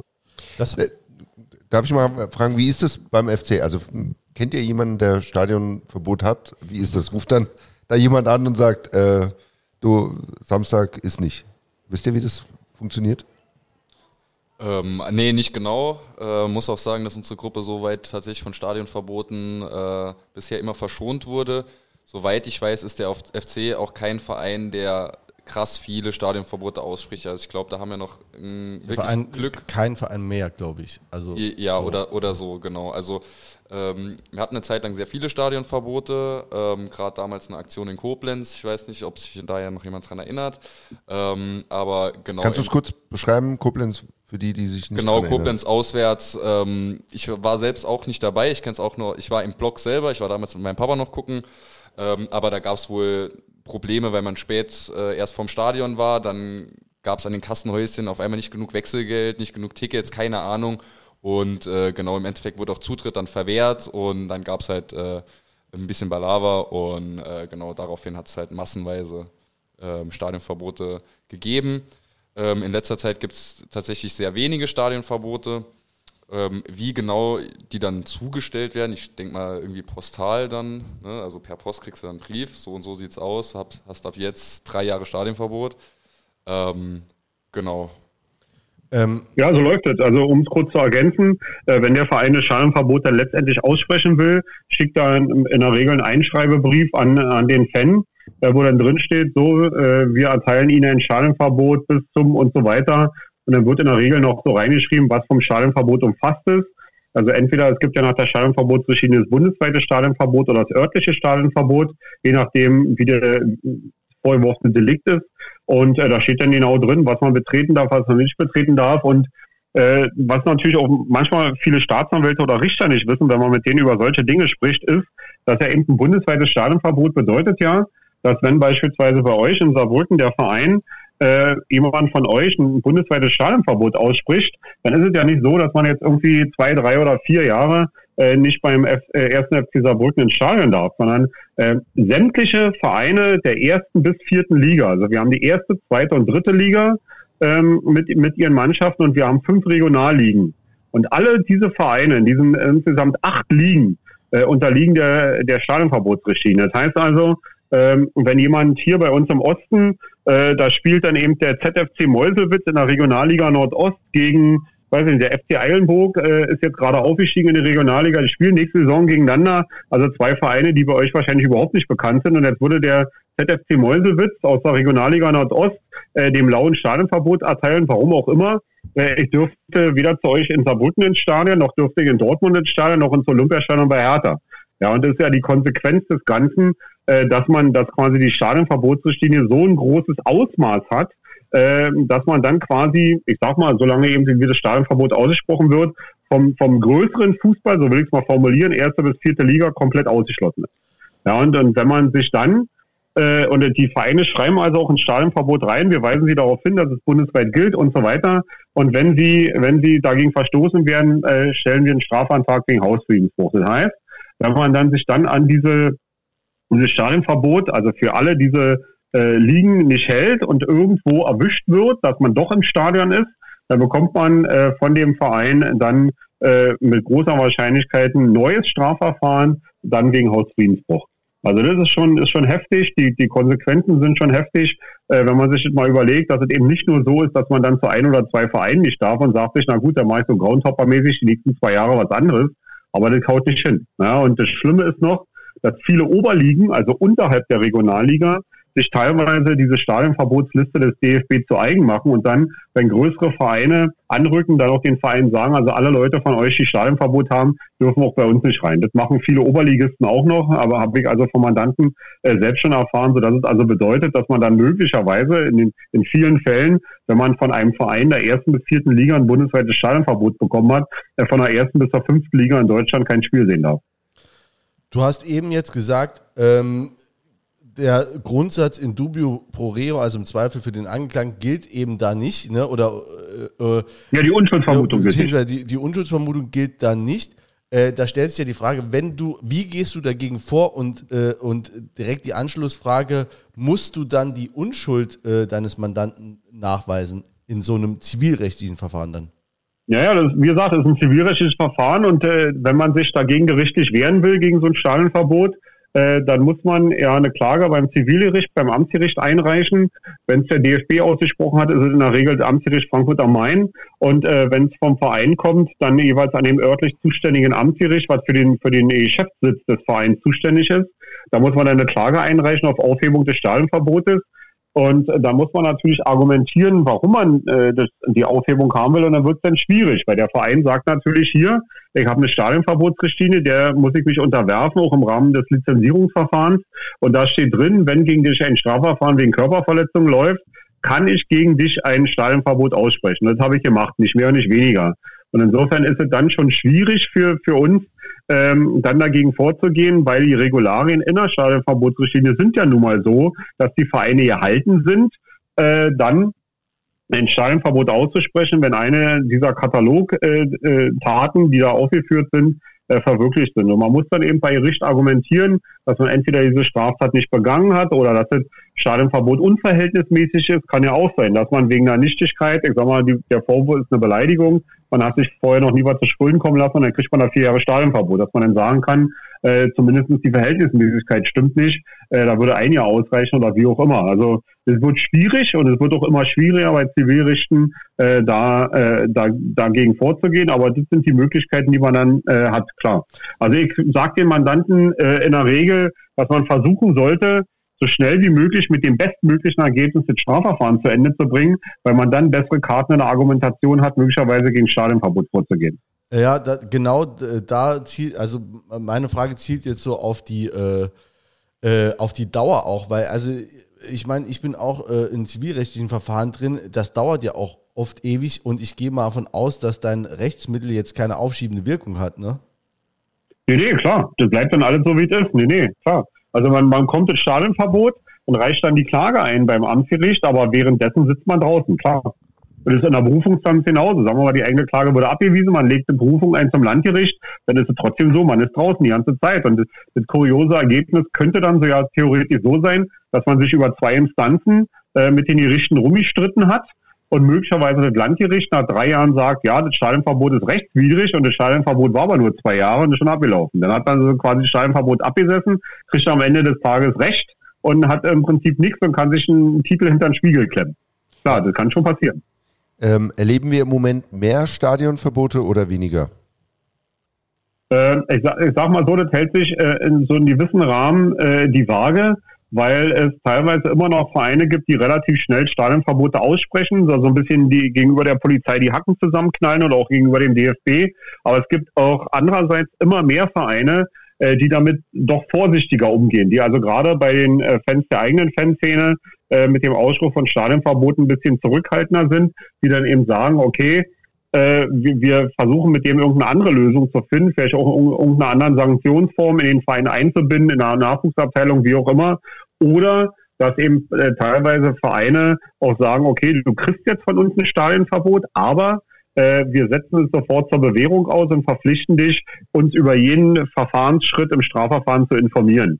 Und insofern hält sich jetzt so ein bisschen die Waage. Für mich erfreulich ist, dass es immer mehr, höre ich so von Mandanten und auch in meiner Tätigkeit allgemein, äh, dass immer mehr Vereine äh, mit einem gesunden Augenmaß an die Problematik Stadionverbot rangehen, insbesondere wenn es die Fans der eigenen Fanszene sind. Und das ist schon sehr erfreulich. Das, äh, das ist mit Sicherheit erfreulich. Ähm, ähm, wir sind aber noch lange nicht am Ende mit äh, äh Repressalien oder, oder Gängeleien von, von Obrigkeiten. Ich zähle jetzt auch mal Vereine dazu. Es gibt ja noch weitere äh, verwaltungsrechtliche Maßnahmen, die dann äh, von Behörden ergriffen werden, um äh, Fußballfans so ein bisschen zu gängeln. Das sind so Betretungsverbote, Ausreiseverbote, Meldeauflagen. Ähm, was kannst du dazu sagen zu diesen ähm, äh, Maßnahmen? Naja, die sind ja, äh, sag ich mal so, jetzt in letzter Zeit ein bisschen weniger geworden, weil äh, teilweise auch die Verwaltungsgerichte dort, sag ich mal, auch schon zugunsten von Fans entschieden haben. Äh, also hier beispielsweise bei mir in, in Berlin habe ich schon lange nicht mehr gehört, dass die Berliner Polizei gegenüber irgendwelchen Berliner Fans, von welchem Verein auch immer, äh, Betretungsverbote ausgesprochen haben. Aber es gab mal eine Zeit, da war das schon sehr häufig. Heut, heute ist es eigentlich nur noch, äh, nicht nur noch, aber äh, vermehrt der Fall im Zusammenhang mit Europameisterschaften oder Weltmeisterschaften oder bestimmten Länderspielen, dass dann der Staat sagt, wir lassen ihn nicht ausreisen, weil, weil wir ihm unterstellen, er würde im Ausland Straftaten begehen zum, zum äh, Nachteil des Ansehens der Bundesrepublik. Äh, aber da läuft es eben so, dass man dann von der entsprechenden Polizeibehörde oder Ordnungsbehörde, in den Bundesländern ein bisschen unterschiedlich, wer zuständig ist, äh, kriegt man dann eben ein Schreiben, wo eben drin steht, wir untersagen Ihnen zum Länderspiel so und so zu fahren oder die Bundesrepublik von dann bis dann zu verlassen. Oder bei Betretungsverboten ist es eben so, dass dann ein konkretes Schreiben der, der Behörde bekommt, wo drin steht, wir untersagen ihm am so und so vielten äh, von bis den Bereich so und so zu betreten. Und dann ist meistens eine Anlage hinten dran, so ein Auszug aus dem Stadtplan, wo genau eingezeichnet ist, welcher Bereich gemeint ist. Und dann muss man eben äh, genau äh, an diesem Tag zu dieser Zeit äh, darf man dann eben diesen Bereich nicht betreten. Und äh, wenn man sich dagegen wehren will, ist eben das äh, ordentliche Gericht, das Verwaltungsgericht, was dafür zuständig ist für den Streit zwischen Bürger und, und Staat. Und da muss man eben zum Verwaltungsgericht gehen und da hat man dann die Möglichkeit, entweder am einstweiligen Rechtsschutz äh, eine Vorläuferentscheidung zu kriegen. Da ist es relativ, äh, sag mal so, schwierig, weil die Richter sich mit, mit schnellen Entscheidungen im einstweiligen Rechtsschutz sehr zurückhalten. Also bleibt eben meist nichts im Nachhinein eine Klage einzureichen. Klar, man ist dann draußen gewesen, man hat das Betretungsverbot abgesessen und dann muss man möglicherweise irgendwann eine Klage einreichen. Klar, den einen Tag, den man da nicht hin durfte, bringt niemand zurück, aber man muss dann eben im Nachhinein auf, auf Feststellung der Rechtswidrigkeit klagen und hat dann möglicherweise nach zwei oder drei Jahren ein Urteil vom Verwaltungsgericht, wo drin steht, ähm, dieses Betretungsverbot war rechtswidrig. Ja, das kann man schon erreichen. Äh, na klar, wie gesagt, dem Fan bringt das jetzt unmittelbar sein, sein fehlendes Erlebnis, dass er da nicht zum Spiel durfte oder diesen Bereich nicht betreten durfte, aus welchen Gründen auch immer, natürlich nicht zurück. Aber meine Erfahrung ist die, dass wenn Fans sich dagegen wehren, erstens das eine sehr äh, äh öffentlichkeitswirksame äh, Sache ist, dass also doch durch die Presse geht, dass Fans sich dann dagegen wehren und dass dann natürlich auch Ordnungsbehörden oder Polizeibehörden, wie gesagt, je nachdem wer zuständig ist, sich mit solchen Dingen, wenn sie in solchen Verfahren unterliegen sollten gegenüber dem Fan, ähm, selbst wenn dem Fan jetzt kein rechter Nutzen daraus entsteht aus dem positiven Urteil, aber die Behörden sich dann doch zukünftig damit eher zurückhalten, wenn sie merken, Fans wehren sich erstens und zweitens sind damit auch noch erfolgreich. Deshalb rate ich äh, auch immer Mandanten, immer Fans dazu an, wenn natürlich eine gewisse Erfolgsaussicht steht, besteht, äh, dagegen vorzugehen. Es ist aber ein hartes Brot, muss man wirklich sagen, und es ist sehr steinig. Ja gut, ich meine jetzt, also du sprichst jetzt von, von, äh, von so Maßnahmen, wo es dann erstmal ein Schriftstück gab, wo jemand mal zumindest mal drüber äh, schriftlich informiert wurde, dass es da ein Betretungs- oder ein Ausreiseverbot oder was auch immer äh, gibt. Aber es gibt ja auch die Fälle, äh, die gab es zum Beispiel hier beim Spiel gegen Dresden, ähm, dass Fans ähm, ähm, es, es, gab wohl vorher, äh, weiß ich nicht genau, irgendwelche, äh, ich nenne es mal Reibereien in der Stadt äh, zwischen den Fanszenen. Und äh, dann gab es äh, vereinzelt ähm, an Fans vom FC zumindest, auch bei Dresden wird es wahrscheinlich ähnlich gewesen sein, ähm, jetzt nicht unmittelbar an diese Reiberei, sondern Jungs, die man dann verdächtigt hat, da wohl dabei gewesen zu sein hat man gesagt, nee, ihr kommt heute nicht rein, ne? hat die befragt, Personalien gen äh, äh, ähm, genommen und hat dann gesagt, nee, ihr kommt heute nicht ins Stadion. Ist das auch was, was äh, heute tagtäglich passiert? Weil das findet ja dann auch keine Öffentlichkeit, weil da brauchst du ja danach nicht mit, zum Anwalt zu gehen. Ne? Ich meine, klar kannst du dann sagen, ich durfte nicht rein, das war rechtswidrig, aber da hast du ja nicht mal ein Schreiben in der Hand, womit du äh, gegen das du vorgehen könntest, sondern es ist eine Behauptung von Beamte XYZ, dessen Nummer du mit viel Glück noch weißt, aber ansonsten hast du ja einfach nichts. Ja einfach ein Fakt geschaffen worden, gegen den du, äh, meine ich, jetzt wahrscheinlich überhaupt keine Rechtsmittel hast, ne? Nee, doch, na klar, du hast da schon Rechtsmittel. Also äh, wenn eben der Polizeibeamte sagt, äh, gehen Sie auf die andere Straßenseite oder er sagt beim Stadion, Sie kommen hier nicht rein, Sie kommen hier durch die Kette nicht durch, Sie bleiben draußen, ist das formal juristisch gesehen, äh, hat ja mit Strafrecht erstmal nichts zu tun, ist das formal juristisch gesehen ein Verwaltungsakt. Ja, und gegen diesen Verwaltungsakt kann man vorgehen. Und in manchen äh, Bundesländern gibt es noch das Widerspruchverfahren, da muss man einen Widerspruch einlegen, bei anderen muss man sofort klagen. Und äh, da kommt es nicht darauf an, dass man äh, da etwas Schriftliches in der Hand hat, sondern es kommt dann darauf an, dass man es entsprechend nachweisen muss. Und wenn ich jetzt mal dein Beispielsfall nehme, so ein Polizeibeamter sagt einfach von sich aus, ich erteile Ihnen Platzverweis, Sie kommen hier nicht rein, äh, und ein Kumpel von mir steht daneben, dann kann man den natürlich als Zeugen dafür benennen, dass dieser Polizeibeamte äh, man sieht ja auch, aus welchem Bundesland die sind oder wo es Bundespolizisten sind, äh, dann entsprechend äh, beschreiben. Und dann kann man sagen, da kommt es auch nicht darauf an, dass man den Namensbeamten hat, sondern kommt es nur darauf an, dass die Behörde, der der Beamte angehört, diese Maßnahme ausgesprochen hat und ich verklage ja dann nicht den einzelnen Beamten, äh, der mir dann das äh, gegenüber geäußert hat, sondern ich verklage dann die Behörde und von welcher Behörde ist, sieht man ja anhand der Dienstkleidung und insofern ist das relativ unproblematisch. Also man muss da nicht unbedingt etwas Schriftliches in der Hand haben, sondern der Werdegang ist genau das gleiche, als wenn ich eine schriftliche Meldeauflage bekomme. Aber was ist dann das Klageziel von, von einem, äh, von diesem bereits vollzogenen Verwaltungsakt? Dass im Nachhinein die, die Rechtswidrigkeit festgestellt wird. Nicht mehr, aber auch nicht weniger, muss man klar sagen. Da, weil ich vorhin schon sagte, das Erlebnis Fußball bringt dir dann auch eine erfolgreiche Klage nach mehreren Jahren nicht zurück, ganz klar. Aber äh, man hat zumindest dann juristischen Erfolg erzielt, äh, der wirkt, der, der öffentlichkeitswirksam ist wo, wo man dann möglicherweise zumindest darauf hoffen kann, dass die Polizei oder die Ordnungsbehörden mit solchen Dingen zukünftig ein bisschen zurückhaltender oder rechtmäßiger umgehen äh, als in dem Fall. Also mehr hat man da nicht, das muss man leider so sagen, aber äh, dafür sind ja auch die Fanhilfen da und solche Verfahren kosten nun wirklich nicht mehrere tausend Euro. Und wenn die Fanhilfe mal sagt, wir strecken hier da die Anwalts- oder die Gerichtskosten vor, weil der Streitwert ist das Entscheidende, wonach sich in solchen Verfahren die Gebühren richten. Und die Streitwerte sind in solchen verwaltungsgerichtlichen Verfahren in der Regel nicht sehr hoch, sodass also auch die Gebühren nicht so groß sind. Also in einem Bereich sind, die auch durch eine, durch eine Sammelaktion oder so, durch die Fanhilfe auch unterstützt werden können. Und da bin ich schon der Meinung, dass man dann solche Dinge durchaus mal äh, zum Verwaltungsgericht tragen kann. Ja, also es ist immer quasi besser, wenn man organisiert ist und wenn man wirklich sagt, okay, wir lassen uns das nicht gefallen und helfen dem einen. Auf jeden Fall. Auf jeden Fall, na klar, immer. Rate ich immer dazu, klar. Und ist auch das etwas, was, die, was unseren Gegenüber sehr stört. Also die Fanhilfen sind der Polizei äh, und den Verbänden schon ein Dorn im Auge, weil die genau wissen, was da passiert. Die Fanszenen organisieren sich man arbeitet nicht nur in der eigenen Fanszene, sondern die Fanhilfen untereinander unterstützen sich auch, wie was ich vorhin schon sagte, weil der Dachverband wird gebildet, man tauscht sich untereinander aus, man unterstützt sich untereinander. Und das mag natürlich unser Gegenüber die Polizei nicht, dass auf der anderen Seite, nämlich auf unserer Seite, eine organisierte Struktur da ist, die ihre Rechte kennen und die auch im Zweifel ihre Rechte wahrnehmen und auch einklagen. Das mögen die natürlich nicht. Und äh, aber trotzdem sollten wir diesen Weg der Organisation und dessen, dass wir uns nicht alles hier fallen lassen, immer weitergehen. Dazu rate ich immer an. Du hast ja an anderer Stelle auch ähm, schon mal gesagt, ähm, wenn man ähm, da irgendwie auch mit jemandem aneinander gerät, äh, man soll sich immer anwaltliche Hilfe holen, oder? Naja, immer nicht. Also ich sage so, ich verdiene natürlich gerne Geld und bin froh, wenn, ich, äh, wenn wir Danken kommen, ist ja ganz klar. Äh, aber aber es gibt sicherlich auch, auch Sachverhalte, wo man möglicherweise alleine hingehen kann, insbesondere sagen wir mal, wenn es so eine Problematik des Stadionverbots ist oder so, äh, und da muss man nicht unbedingt zu so einem Anhörungstermin mit einem Anwalt hingehen. Sollte man sich vielleicht vorher konsultieren, weil es da schon so bestimmte Dinge gibt, auf die man achten sollte. Äh, aber dass man immer und überall für jedes Problem Anwalt braucht, ist sicherlich nicht.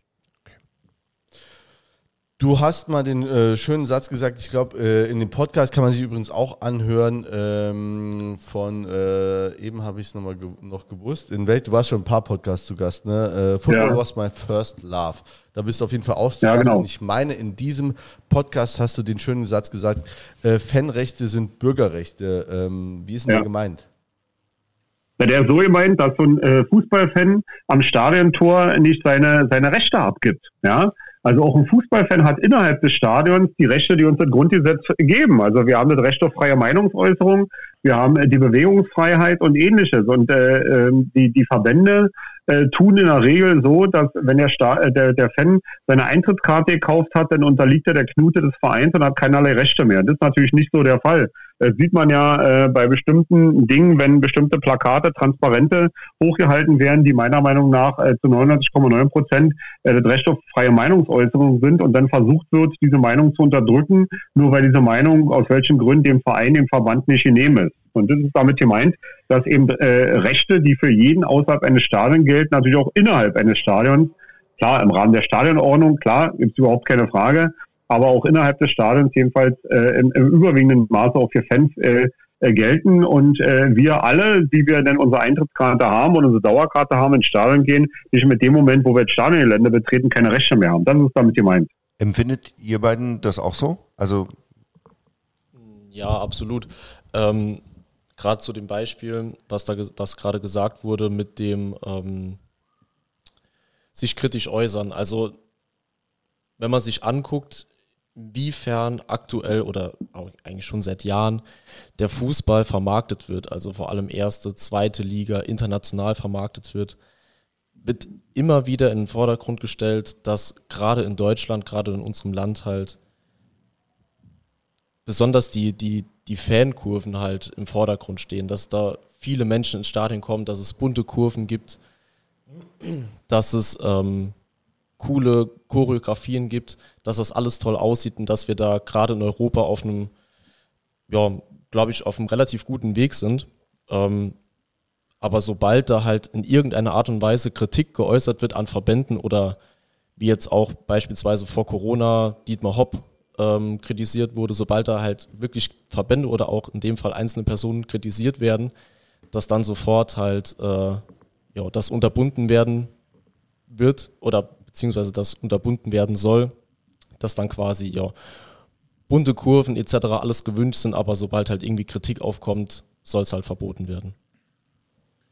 Äh, genau, in dem Fall als kleine Beispiele auch, ähm, wenn man zum Beispiel Transparente, die sonst in einem Stadion nie Probleme bereiten, ähm, die täglich eigentlich in jedem Stadion gezeigt werden und auf einmal, wenn man ein doch etwas kritischeres hat, äh, kritischeres Banner hat, dass es auf einmal heißt, ah ja, aber das Banner ist nicht irgendwie Brandschutznorm oder brandschutzgerecht oder so, dann wird sich auf alle möglichen Sachen berufen oder so. Nein, die Feuerwehr hat es verboten. Solche Sachen kommen dann hoch. Oder dass man auch hat, dass auf einmal Ordner in den Blog kommen und versuchen, irgendwelche Banner runterzureißen und so.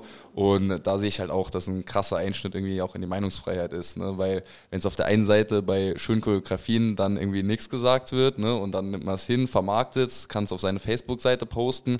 Aber wenn dann doch mal was Kritisches gegen Verein, Verbände oder auch Investoren vor allem gezeigt wird, dann will man es dann doch nicht mehr haben. Ja, und ja, würde ich, würde ich, vielleicht, würde ich vielleicht ergänzen. Ich meine, was man natürlich ehrlicherweise, und gerade ich als Jurist, muss ich natürlich sagen, na klar hat der Veranstalter, der Hausrechtsinhaber kann bestimmen, was in seinem Bereich geschieht. Klar, darüber müssen wir nicht diskutieren.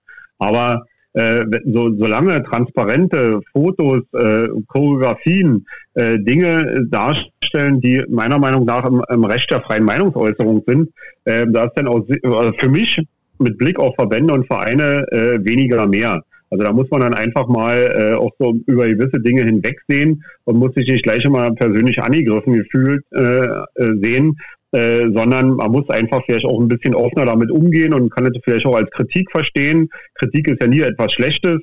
Und äh, insofern, klar, der, der Verein hat das Hausrecht, er kann bestimmen, was da passiert, aber ein, ein bisschen mehr Augenmaß äh, äh, auf Blick der der Vereine und der Verbände wäre da sicherlich angebracht. Ähm. Gerade, weil es ist ja auch gerade angesprochen worden, äh, Frühjahr 2020 mit Hopp. Äh, also ich sehe schon so, dass da ein Großteil der Transparente und Choreografien, Abbildungen, die hochgehalten worden sind, äh, immer noch Artikel äh, 5 des Grundgesetzes eben äh, umfassen, nämlich Recht auf freie Meinungsäußerung. Äh, aber gut, na klar, man wollte es nicht und deshalb ist man dagegen vorgegangen. Ja, gut, ähm, du hast jetzt gesagt, der Verein hat Hausrecht, ne? Und äh, es ist auch ähm, ja nicht nur vom Verein äh, vorgegeben, sondern wahrscheinlich auch die DFB-Statuten oder ich weiß gar nicht, wer das denn vorgibt, dass zum Beispiel auch Pyrotechnik verboten ist. Jetzt muss man da auch mal wieder zur Einordnung sagen, A, gehört diese Form der ähm, des Ausdrucks der Leidenschaft ja für viele gerade Ultra-Fans äh, oder Ultras zum, äh, äh zum Fanleben eben dazu. Und äh, zum Zweiten ist es ja auch so, und ich denke manchmal, da fehlt auch so ein bisschen die Einordnung. Also die Ultrabewegung ist ja eine der letzten äh, ähm, Subkulturen, die es überhaupt noch gibt. Und das Stadion oder der Block muss ja auch irgendwie einen Raum bieten, auch mal äh, über die Stränge zu schlagen. Also deswegen, wie siehst du das? Ich will das komplette Fass jetzt nicht aufmachen, aber den Umgang mit Pyrotechnik und ist es nicht letztlich mittlerweile sowas, wo das ganze Stadion sich eigentlich mittlerweile drüber freut, äh, äh, Handyaufnahmen äh, von macht oder direkt eine Story bei Insta hochlädt und sagt, geil, guck mal, was da abgeht. Eigentlich findet es jeder lustig und, äh, und cool, aber es ist dann mehr mittlerweile Folklore, dass dann der DFB sich hinsetzt und sagt, ah, okay, hier 17 Fackeln, ah, 500 Euro mal äh, dreimal dis, mal, äh, also ne, vielleicht noch ein Zuverdienst für, für den DFB oder für den Verband. Ja, na klar. Also ich sag mal so, dass, dass Pyrotechnik äh, zur Fankultur der Ultras gehört, darüber müssen wir ernsthaft nicht mehr diskutieren. Und ich meine, viele von den Jungs und Mädels, die nach Kurve stehen, könnten ja meine Töchter oder, oder Söhne sein. Muss man ja mal sagen, ich bin ja mit dem Fußball ein bisschen anders sozialisiert worden als, äh, als Fußballfans heute, die, die 22, 25, 28 sind. Klar. Aber trotzdem äh, ist für mich die Akzeptanz zu 100 Prozent da äh, dass das Pyro zum Stilmittel und zur Fankultur der heutigen äh, Fan Fanszene äh, gehört. Äh, da bin ich auch voll dahinter und ich muss sagen auch immer wieder ganz gerne, wenn ich 30 Jahre jünger wäre oder auch äh, 35 Jahre jünger wäre, ich wär, würde wahrscheinlich heute ebenfalls mit der Fackel auf dem Zaun sitzen. Ähm, das ist einfach so. Ja, und äh, gut, ich, ich bin, bin, wie gesagt, anders sozialisiert, aber äh, Pyrotechnik gehört dazu, ja. Äh, faktisch vom Gesetz her, ich bin ja nun mal Jurist, ist es verboten, ja, aber das heißt ja nicht äh, für, für die Sicht der Vereine und des Verbandes, und daran appelliere ich ja immer, dass man darüber redet. Ja, also wenn man miteinander redet, kommt man auch ein Stück weit voran und kann den anderen besser verstehen. Und ich darf daran erinnern, dass vor vielen Jahren ähm, äh, die, die Kampagne Pyrotechnik legalisieren äh, vom BFB eingeladen worden ist, darüber zu reden und darüber nachzudenken, wie gehen wir mit Pyrotechnik im Stadion um. Und der DFB war es, der von heute auf morgen mit, mit einer sehr fadenscheinigen Begründung diese Gespräche beendet hat und quasi die, äh, äh die Bewegung Pyrotechnik legalisieren äh, beim DFB rausgeschmissen hat. Man wollte nicht mehr miteinander reden. Und äh, so geht man natürlich nicht mit Leuten um, die man sich ins Haus geholt hat, mit denen man reden äh, will. Und so verschiedene Ansätze gibt es ja immer wieder. Also es gibt ja auch teilweise mal wieder so äh, auch Regelungen in bestimmten Koalitionsverträgen äh, der, der, der Politik, wo da mal gesagt wird, wir wollen in unserem Bundesland über die Legalisierung von Pyrotechnik nachdenken oder Zonen einrichten oder wie auch immer. Ich bin mir da selber nicht sicher, ob sowas äh, zum Erfolg führt und zum, zur Befriedung äh, aller Interessen, aber äh, zumindest ist es ein Weg, wenn man mal darüber redet. Also wenn der DFB sich immer hinstellt und sagt, es ist verboten, Punkt, deshalb bestrafen wir das, ist sicherlich nicht der Weg, denn da, damit führt man, kommt man auch nicht weiter. Also man muss miteinander reden und ich denke mir mal auch, dass ein Großteil der Fanszene dazu bereit wäre, mit dem DFB und den Verbänden, den Vereinen darüber zu reden. Aber etwas anderes ist natürlich die Ebene, die du jetzt angesprochen hast, äh, dass der DFB natürlich jede Fackel und jeden Blinker, äh, der im Stadion hochgeht, äh, entsprechend sanktioniert, klar. Und äh, da sind wir wieder bei so einer Problematik, rechtlichen Problematik, wo der DFB sagt, es sei ja keine Strafe, sondern sei präventiv, weil man den Verein damit anhalten will, dass er zukünftig äh, alles unternimmt, dass sowas verhindert wird. Ja, so ist, die, so ist der Sprachgebrauch des DFB. Äh, darüber kann ich natürlich nur müde schmunzeln, wenn man sich jedes Jahr das Pokalendspiel ansieht, auch dieses Jahr wieder. Äh, letztes Jahr noch mehr, aber dieses Jahr auch wieder. Äh, da brennt das Lichterloh. Und wer ist denn für das Pokalendspiel organisatorisch verantwortlich? Der DFB. Also er kriegt ja selber nicht hin, äh, Pyrotechnik in, in, bei seinen Veranstaltungen außen vor zu lassen, sagt aber den Verein, äh, du kriegst jetzt eine, in Anführungszeichen Strafe von mir, die ja eigentlich keine Strafe sein soll aus Sicht des DFB, äh, damit du alles machst, damit, um es zu verhindern. Dann sagt dem DFB, dann mach doch erstmal vor, dass ihr das verhindert. Sie können es selbst nicht.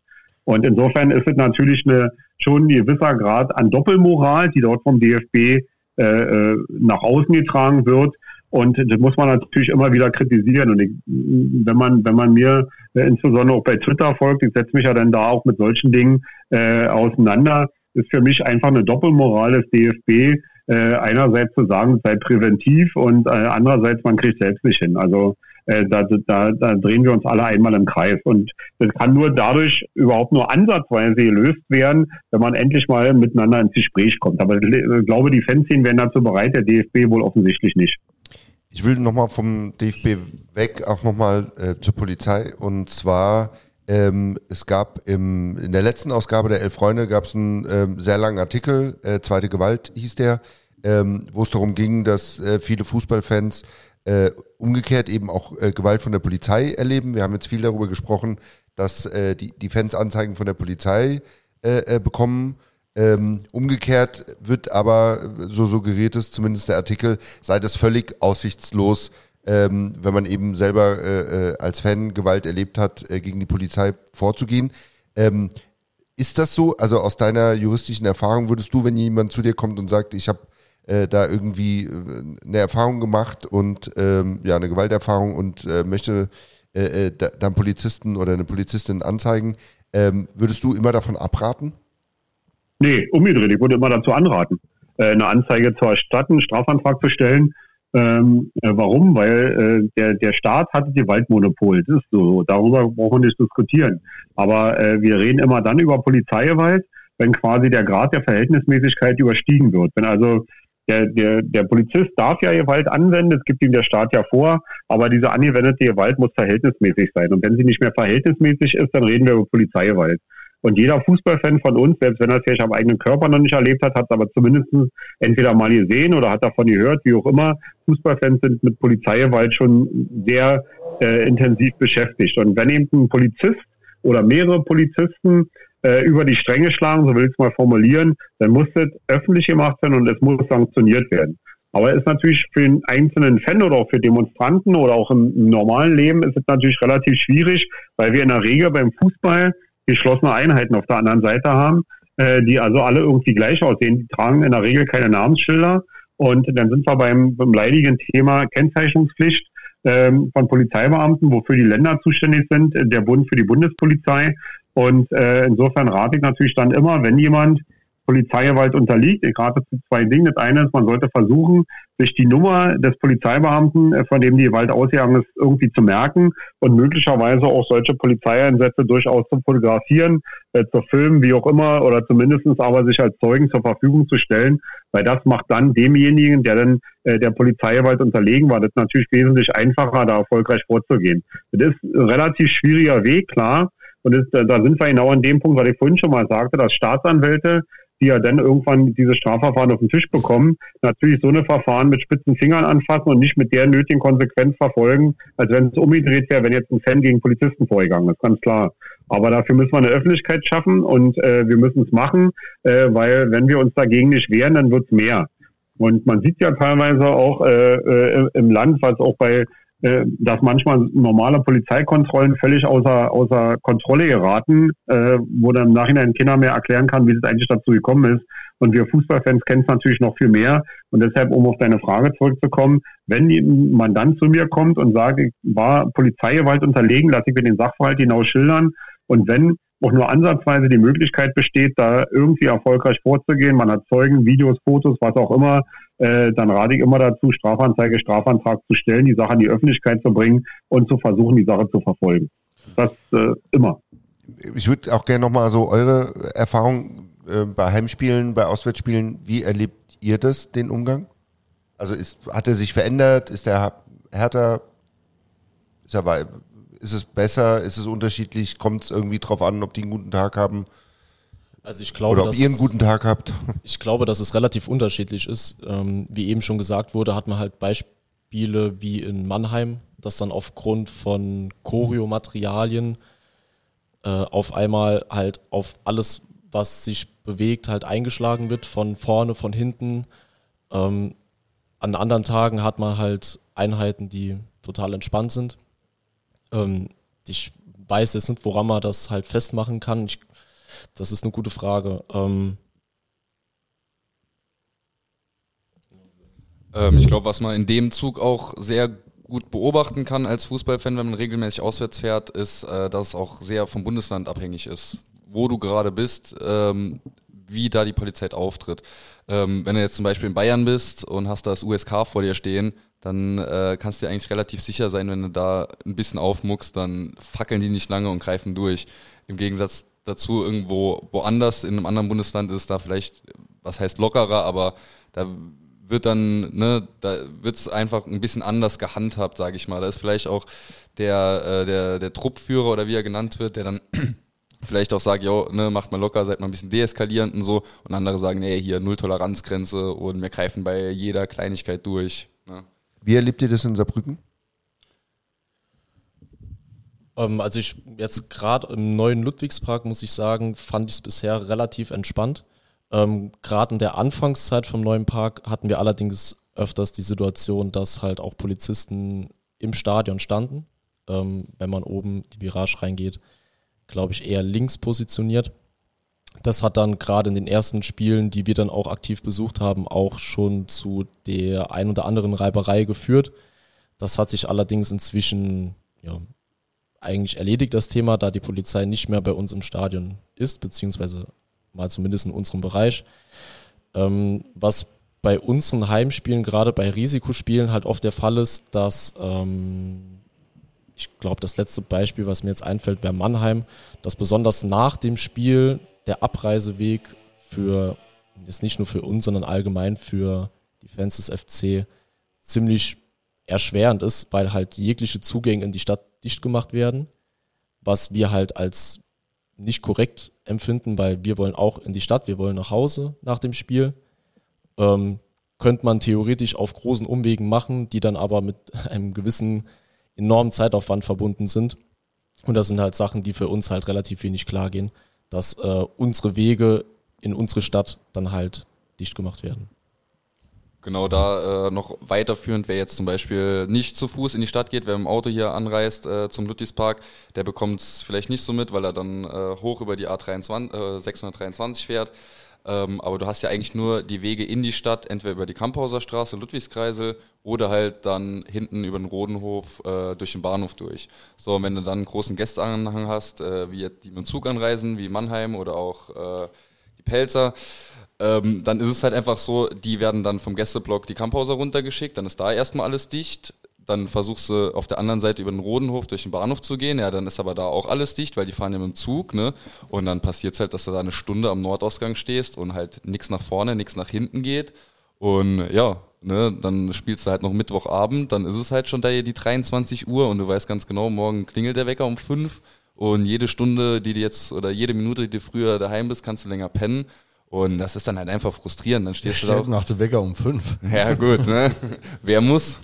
ähm, nee, aber dann, dann denkst du dir auch, ne, wie kann das in deiner eigenen Stadt, in Anführungszeichen, so laufen, dass du ne, als Heimfan eigentlich gar keine Möglichkeit hast, nach Hause zu kommen, bis die Gäste erstmal weg sind. Also da ist auch das, das ganze Sicherheitskonzept von der Polizei auch mal zu hinterfragen. Genau, ansonsten hatten wir beispielsweise auch schon Auswärtsspiele. Ähm, was, was mir jetzt im Vorhinein, ich habe mir auch ein paar Gedanken drüber gemacht, äh, eingefallen ist, war beispielsweise, wir hatten mal ein Spiel in Ulm, wo äh, es auf einmal nach dem Spiel von unserem Fanprojekt hieß, dass die Polizei während dem Spiel in unseren Bus reingegangen ist, Rucksäcke äh, aufgemacht hat und kontrolliert hat, wo dann glücklicherweise unser Fanprojekt interveniert hat. Ich bekomme es jetzt gerade nicht mehr zusammen, ob der Einsatz daraufhin abgebrochen wurde, aber das ist für mich halt auch ein absolutes Unding, dass da in, also meiner Meinung nach, da in Persönlichkeitsrechte eingegriffen wird, dass da halt ja in Privatrucksäcke reingeschaut wird.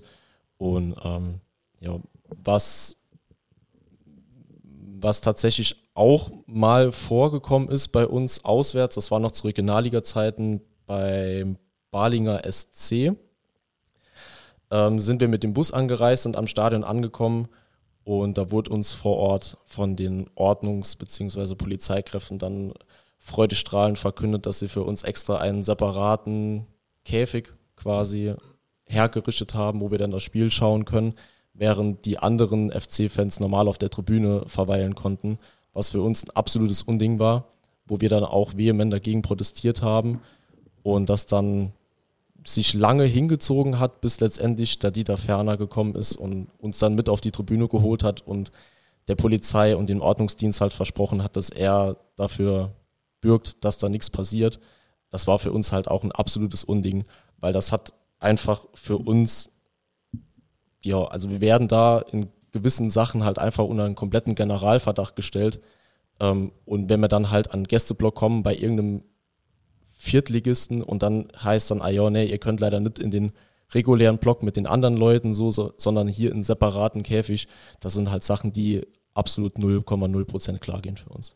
René, ist das, äh, ist der Fußball äh, vielleicht für den Staat und die Ordnungsbehörden so ein, ein Refugium, wo sie sich vielleicht ein bisschen ausprobieren können oder Dinge tun, die sie sich in anderen Feldern nicht erlauben? Ja klar, es gab auch mal so den, den Sprachgebrauch Experimentierfeldstadion. Ja, so, und das kommt mir dann manchmal auch so vor, dass also an Fußballfans so ein paar Dinge ausprobiert werden, äh, wo der Staat meint, das könnten wir dann mal im großen Rahmen, äh, vielleicht auch gegenüber anderen gesellschaftlichen Bereichen, äh, dann auch ausprobieren. Also das sehe ich schon so, dass Fußballfans da besonders betrachtet werden. Warum das ist, weiß ich nicht. Äh, vielleicht denkt sich der Staat, na, da können wir es machen und da trifft schon nicht den Falschen. Und der Fußballfan hat ja, hat sich zwar so ein bisschen das Ansehen geändert in den letzten 20, 30 Jahren, aber also Otto Normalverbraucher denkt, naja, das trifft da schon nicht den Falschen, äh, wenn die Polizei da mal reingeht. Äh, aber dass sich dann so eine Dinge, die die Polizei dort ähm, äh, durchführt, möglicherweise auch mal zu Lasten von Otto Normalverbraucher, wenn kann daran denkt so häufig niemand. Ja? Und ich bringe immer wieder das Beispiel weil wir auch bei Polizeiwald waren.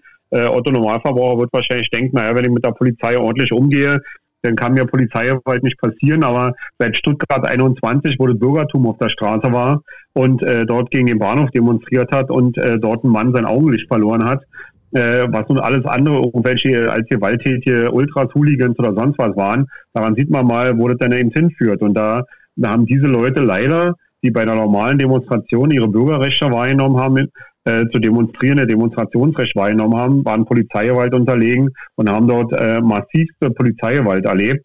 Aber da kann ich eben immer wieder nur sagen, vielleicht nicht in dem Ausmaß, aber schon äh, in die Richtung erlebt so jeder Fußballfan mit möglicherweise x-mal in der Saison, äh, dass Polizisten äh, dort eben Polizeigewalt ausüben. Und äh, jeder, der, der darüber müde lächelt und sagt, trifft ja nicht die Falschen, sollte sich überlegen, dass er in dieser oder jenen Situation so einer, so einer Auseinandersetzung mit der Polizei eben doch unterlegen sein kann äh, oder auch unterfallen kann. Und äh, das ist schon ein Problem, klar. Und da, um auf die Frage zurückzukommen, ist es eben so, dass da der Staat wohl, insbesondere auch die Polizei, denkt, dass man mit, mit Fußballfans so manches machen kann, was vielleicht in anderen gesellschaftlichen Bereichen nicht oder noch nicht geht.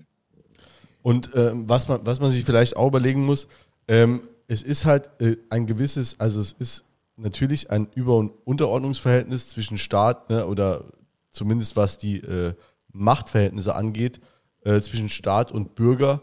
Und ähm, ich gehe mal davon aus, äh, weil ich das auch so äh, gelesen habe, dass sich das dann auch äh, dann auch in äh, Verfahren widerspiegelt, also beispielsweise dann auch im Aus, äh, Aussageverhalten der Beamten. Ne? Da ist ein gewisser Chorgeist auch zu spüren. Das heißt, wenn man, wenn man ein Beamter auf der äh, Anklagebank sitzt oder auch umgekehrt, wenn er Anzeigender ist, äh, dann ist es ja wahrscheinlich häufig auch so, dass er dann ein, zwei Kollegen findet, äh, die dann das bestätigen. Ja, na klar, na klar, der Chorgeist ist unerhört groß. Ähm, ich will auch gar nicht verhehlen, dass man, wenn man so einen Job macht, genau wie auch Feuerwehrleute oder so oder Zollbeamte oder so, dass man sich da auf seinen Nebenmann verlassen können muss. Darüber spricht ja auch ja keiner, das will ich auch niemand absprechen. Aber äh, auf jemanden zu verlassen oder jemanden bei einer begangenen Straftat zu decken, ist schon etwas anderes. Und äh, da kann man eigentlich nur an, an, an die Polizeibeamten appellieren. Ich meine, sie haben Eid abgelegt und sie sind als Zeugen bei der, äh, bei der Polizei, also sie sind als Zeugen im Gerichtssaal äh, nach der Strafprozessordnung zur Wahrheit verpflichtet. Und dann eben zu sagen, habe ich nicht gesehen oder es war alles ganz anders und damit den, den angeklagten Polizeibeamten unterstützt oder eben, ähm, eben gegen den Fan vorgeht, der auf der Anklagebank sitzt, äh, das hat man schon ziemlich häufig und das ist ein Ärgernis.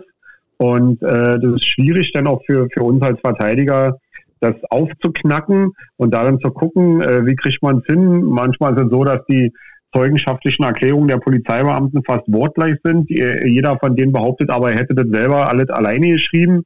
Ähm, da sind manchmal gibt es so, so Ansatzpunkte in den Akten, wo man dann schon zumindest äh, so ein Gefühl dem Gericht vermitteln kann, dass hier irgendetwas nicht stimmt. Man kann vielleicht den Polizeibeamten dann nicht zu 100 Prozent der Lüge überführen, äh, aber man kann äh, so durch solche Dinge, wenn man die Akte als Verteidiger hinaus studiert, wenn man mit dem Mandanten spricht, selber vielleicht mal mit Zeugen spricht oder so, vielleicht Dinge in der Akte finden, wo man dann sagt, na, hier stimmt irgendwas nicht und dann auch so ein Staatsanwalt, aber insbesondere so ein Richter auch mal sagt, hm, hier ist irgendetwas komisch und dieser, dieser Chorgeist, der ist nach wie vor sehr groß und ist wirklich ein, ein Hemmnis, meiner Meinung nach, äh, bei einer sauberen juristischen Arbeit.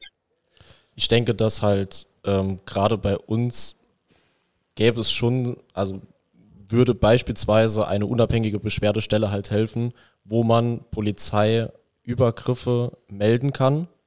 Das gibt es leider nur nicht in Deutschland, ähm, weil wenn man hier bei uns einen Polizisten anzeigen will, muss man halt zur Polizei gehen. Und das ist leider ein ziemlich großes Problem, weil wie jetzt schon ein paar Mal das schöne Wort gesagt wurde, Chorgeist, der herrscht da einfach vor. Und wenn man sich Statistiken anguckt, dass halt 2% war es, glaube ich, 2% aller Anzeigen, die gegen Polizisten gemacht werden, führen letztendlich zur Verurteilung. Und das ist halt eine Zahl, die ja, verschwindend gering ist. Weswegen da meiner Meinung nach unabhängige Beschwerdenstellen auf jeden Fall Abhilfe schaffen würden, wobei es auch schon europäische Länder gibt, ich glaube gerade in den skandinavischen Ländern, wo es solche Beschwerdestellen gibt, wo dann auch ja, Sachen gemeldet werden können. Ja. Äh, René, die ersten anderthalb Stunden sind vorbei. Wir haben leider noch ein paar Fragen auf dem Zettel. Ähm, ja, bitte. Ähm, also, wo wir noch zukommen äh, wollen würden, äh, weil es auch ähm, hier gerade äh, bei uns so ein bisschen Thema ist, äh, zur Datei Gewalttäter Sport. Ähm, vielleicht kannst du aus deinem Erfahrungsschatz kurz mal erklären, was das ist oder was, dieser, was, der, was der Zweck dieser Datei ist und wer da reinkommt.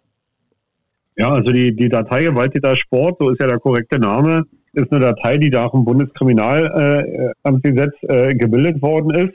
Und äh, in diese Datei, diese Datei ist eine sogenannte Verbunddatei, heißt, dass jede Polizeibehörde die Möglichkeit hat, dort Eintragungen vorzunehmen, heißt aber auch im Umkehrschluss, dass jede Polizeibehörde Abfragen aus dieser Datei vornehmen kann. Das bedeutet der Begriff Verbunddatei. Und ähm, in, in, den, in den Verordnungen dazu ist festgelegt, äh, wann so eine Eintragung erfolgen kann. Also die kann, kann, erfolgen bei eingeleiteten Strafverfahren. Da ist also ein bestimmter Katalog von Strafverfahren äh, und die Strafverfahren, über die wir vorhin so gesprochen haben, im Fußballbereich gehören da alle dazu. Äh, man kann dort aber auch alleine schon eingetragen werden, äh, wenn man einfach nur äh, eine Personalenkontrolle hat oder einen Platzverweis bekommt. Ja, dann kann man schon in die Datei Waldtäter Sport eingetragen werden. Das heißt also, man muss noch nicht mal, man muss nicht nur nicht verurteilt sein wegen eines Verfahrens, sondern man muss nicht mal ein Strafverfahren haben, um möglicherweise in diese Datei zu kommen. Also wenn eben, ähm, man, man kommt beim Auswärtsspiel am Bahnhof an, alle werden gekesselt, dann gibt ein Wort das andere und der Polizeieinsatzführer äh, sagt jetzt so, jetzt werden von allen die Personalien festgestellt. So, und dann kann es eben sein, dass von 200 Leuten die Namen in der Datei Walditer Sport landen mit der Begründung Personalenfeststellung am so und so vielten. Und äh, da kann man sich ja erstmal sagen, okay, stört mich nicht weiter, ob ich in der Datei stehe oder ob der Wind weht, ist mir eigentlich egal. Das Problem ist nur, äh, dass die Eintragung in dieser Datei zu erheblichen persönlichen Konsequenzen führen kann. Also beispielsweise, äh, wenn man am Flughafen steht und normal mit Frau und Kind in den Urlaub fliegen will, die Bundespolizei die Möglichkeit hat, natürlich in diese Datei zu gucken und da steht eben drin, dass man als gewaltbereiter Fan aufgefallen sein soll, äh, könnte die Bundespolizei möglicherweise auf die Idee kommen, weil jetzt fliegt man in die Türkei und jetzt ist da gerade ein Derby zwischen Galatasaray und Fenerbahce. Und dann sagt ihm der Beamte von der Bundespolizei, Sie sind ja als Fußballfan in der Datei gewaltiger Sport gespeichert. Wir wissen, dass äh, in der Zeit, wo Sie jetzt in die Türkei fliegen, der Derby stattfindet. Deshalb lassen wir Sie da jetzt nicht hin. Nur durch die Eintragung der, äh, in die Datei gewaltiger Sport. Das heißt, dass diese Datei im Extremfall große Auswirkungen haben kann. Und wo sie noch eine große Auswirkung hat, ist eben, wir haben ja vorhin schon mal über die Problematik Meldeauflagen, Betretungsverbot und ähnliches äh, gesprochen. Man kann sagen, dass wenn man als Fußballfan eine Meldeauflage oder ein Betretungsverbot bekommt, das in der Regel immer auch äh, durch die Eintragung in der Datei Valdeta Sport mit begründet wird. Das heißt also, die Polizei schafft sich ja ihre eigenen Instrumente. Sie trägt erstmal denjenigen in die Datei ein, um dann diese Eintragung dazu zu benutzen, jemandem Betretungsverbot zu erteilen. Also da hat man sich im Prinzip rechtsstaatlich einmal im Kreis gedreht. Und ähm, und das sind eben die Konsequenzen, äh, die man aus, äh, aus dieser Datei hat. Und manchmal ist es auch so, dass die Polizei in Strafakten, obwohl es eigentlich mit der Sache überhaupt nichts zu tun hat, wenn sie noch suffisant reinschreiben, ja, äh, der, der Beschuldigte ist auch im Übrigen in dieser Datei Waldeter Sport eingetragen. Er tritt als gewaltiger Fußballfan auf, hatte schon vier Strafverfahren. Ob die dann zur Verurteilung geführt haben, ist völlig egal. Und so macht man dann natürlich als Polizei im Rahmen der strafrechtlichen Ermittlungen äh, so ja noch ein bisschen Stimmung gegen, gegen denjenigen, äh, obwohl man ja eigentlich objektiv sein sollte. Äh, und, und so ein Richter liest dann, oho, oho, der hat jetzt ein Strafverfahren, der sitzt jetzt hier wegen Körperverletzung und ist viermal in dieser Datei, weil der Sport eingetragen Das steht jetzt nicht in jeder Strafakte, aber manchmal macht die Polizei das auch, dass das dort dann auch eingetragen wird. Und insofern sind die Konsequenzen der Eintragung formal erstmal sind ja nicht sehr groß. Aber die können dann schon groß werden, wenn, wenn sie eben dann genutzt werden. Und das Problem ist dann eben noch, dass natürlich auch gesetzlich geregelt ist, wann Dateien, die dort drin sind, gelöscht werden müssen. Ja? Und ich habe viele Mandanten, die des Öfteren mal Abfragen stellen äh, bei der Datei, welche Daten über ihre Person gespeichert sind. Und dann wir eben feststellen, dass eben Daten, die längst nach Zeitablauf gelöscht sein müssten, eben nicht gelöscht werden.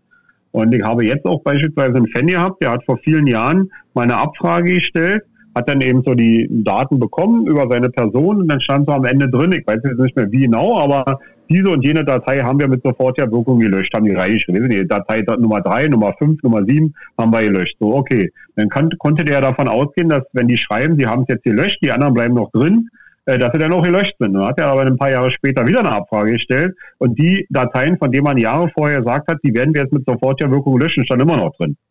Und äh, daran hat man eben an diesem Beispiel gesehen, dass die äh, eben nicht gelöscht werden, wenn die Fristen da sind. Und äh, das kann natürlich erhebliche Auswirkungen haben. Und deshalb rate ich immer Fußballfans, in bestimmten Abständen, wenn sie der Meinung sind, sie könnten dort drin stehen, aufgrund irgendwelcher Ereignisse, wie gesagt, muss ja nicht mal Strafverfahren sein, äh, da mal eine Abfrage zu stellen, ist relativ einfach zu machen und dann, äh, wenn man diese Abfrage hat, die zu überprüfen und dann möglicherweise einen Löschungsantrag zu stellen, weil äh, man dann dadurch eben verhindern kann, dass eben die Eintragungen eben zu eigenen Nachteil bei anderen Dingen, wie ich es gerade geschildert habe, äh, benutzt werden. Äh, genau, also meine eigentliche Frage, die ich gerade stellen wollte, ähm, hast du eigentlich beantwortet, ob, ähm, ob du empfiehlst, diese, äh, ne, das anzufragen, ähm, ob man drin ja. ist oder nicht. Ähm, aber auf der anderen Seite ähm, hat man natürlich die Angst, man kommt da so leicht rein, es wird da alles Mögliche gespeichert von einem. Man weiß auch gar nicht im ersten Moment, was gespeichert wird, wie es gespeichert wird, wer diese Daten überhaupt wirklich äh, erheben kann, wo die hingehen. Also es gibt zum Beispiel, habe ich auch gelesen, dass damals WM 2018 Daten nach Russland übertragen wurden ob die damals in Russland gelöscht wurden, weiß niemand so hundertprozentig. Ähm, und dann ist natürlich schon irgendwo die Angst, okay, melde ich mich da und beantrage die Löschung oder ne, will erstmal wissen, einsehen, was steht da über mich drin, dass ich dann, falls ich nicht drin stehe, erst recht da reinkomme. Nee, aber das glaube ich nicht. Also, also muss ich ehrlich sagen, diese Befürchtung höre ich immer wieder mal, aber ich habe noch keinen einzigen Fall gehabt, wo man sagen kann, äh, über den Mandanten stand nichts in der Datei und durch seine Anfrage äh, ist er jetzt da irgendwie reingekommen. Also sowas habe ich noch nie gehört. Die Befürchtung kann ich gut nachvollziehen. Äh, äh, aufgrund vieler Überwachungsmaßnahmen, denen wir alle so unterlegen sind im normalen Leben. Aber das glaube ich, äh, die Angst muss man da wirklich nicht haben. Äh, ich rate immer dazu, also wenn, oder ich sag mal anders, wenn jetzt ein Fan äh, in den letzten zwei, drei Jahren in keiner polizeilichen Maßnahme war, sowas soll es ja auch geben, äh, dann muss ja auch nach drei Jahren da keine Anfrage stellen, klar. Aber wenn man mal in polizeilichen Maßnahmen war und sei es nur äh, Identitätsfeststellung oder, oder ein Kessel oder was auch immer, äh, dann kann man da schon durchaus mal nachfragen. Klar, also ich rate immer dazu, an zu machen, damit man da auch selbst weiß, was hat der Staat in dieser Frage über mich gespeichert. Ja, ist äh, äh, das nächste Instrument äh, des gläsernen Fans. Ähm, der Staat weiß Bescheid, äh, keiner weiß genau, wie so richtig, äh, wie er da reinkommt äh, und auch vor allem nicht, wie und wann er rauskommt. Ähm, extrem äh, äh, unglückliche Sache, äh, wobei unglücklich äh, der völlig falsche Begriff da an der Stelle ist. Ähm, da stellt sich auch eigentlich die Frage, also in Deutschland ist ja äh, oder fast jede Maßnahme, auch die gerade öffentlich diskutiert wird, äh, an rechtsstaatliche Maßnahmen oder Verfahren geknüpft. Ähm, da stellt sich doch die Frage, fehlt da im Moment die politische Lobby, um dagegen vorzugehen? Oder woran liegt es denn, dass dieses äh, äh, Konstrukt in, nach wie vor noch nicht delegitimiert ist? Naja, äh, die, die, die Datei im Walditer Sport ist ja eine bundesweite Datei. Und deshalb ist jetzt nicht irgendeine äh, Polizei, Landesbehörde dafür zuständig, sondern das Bundesinnenministerium ist dafür zuständig.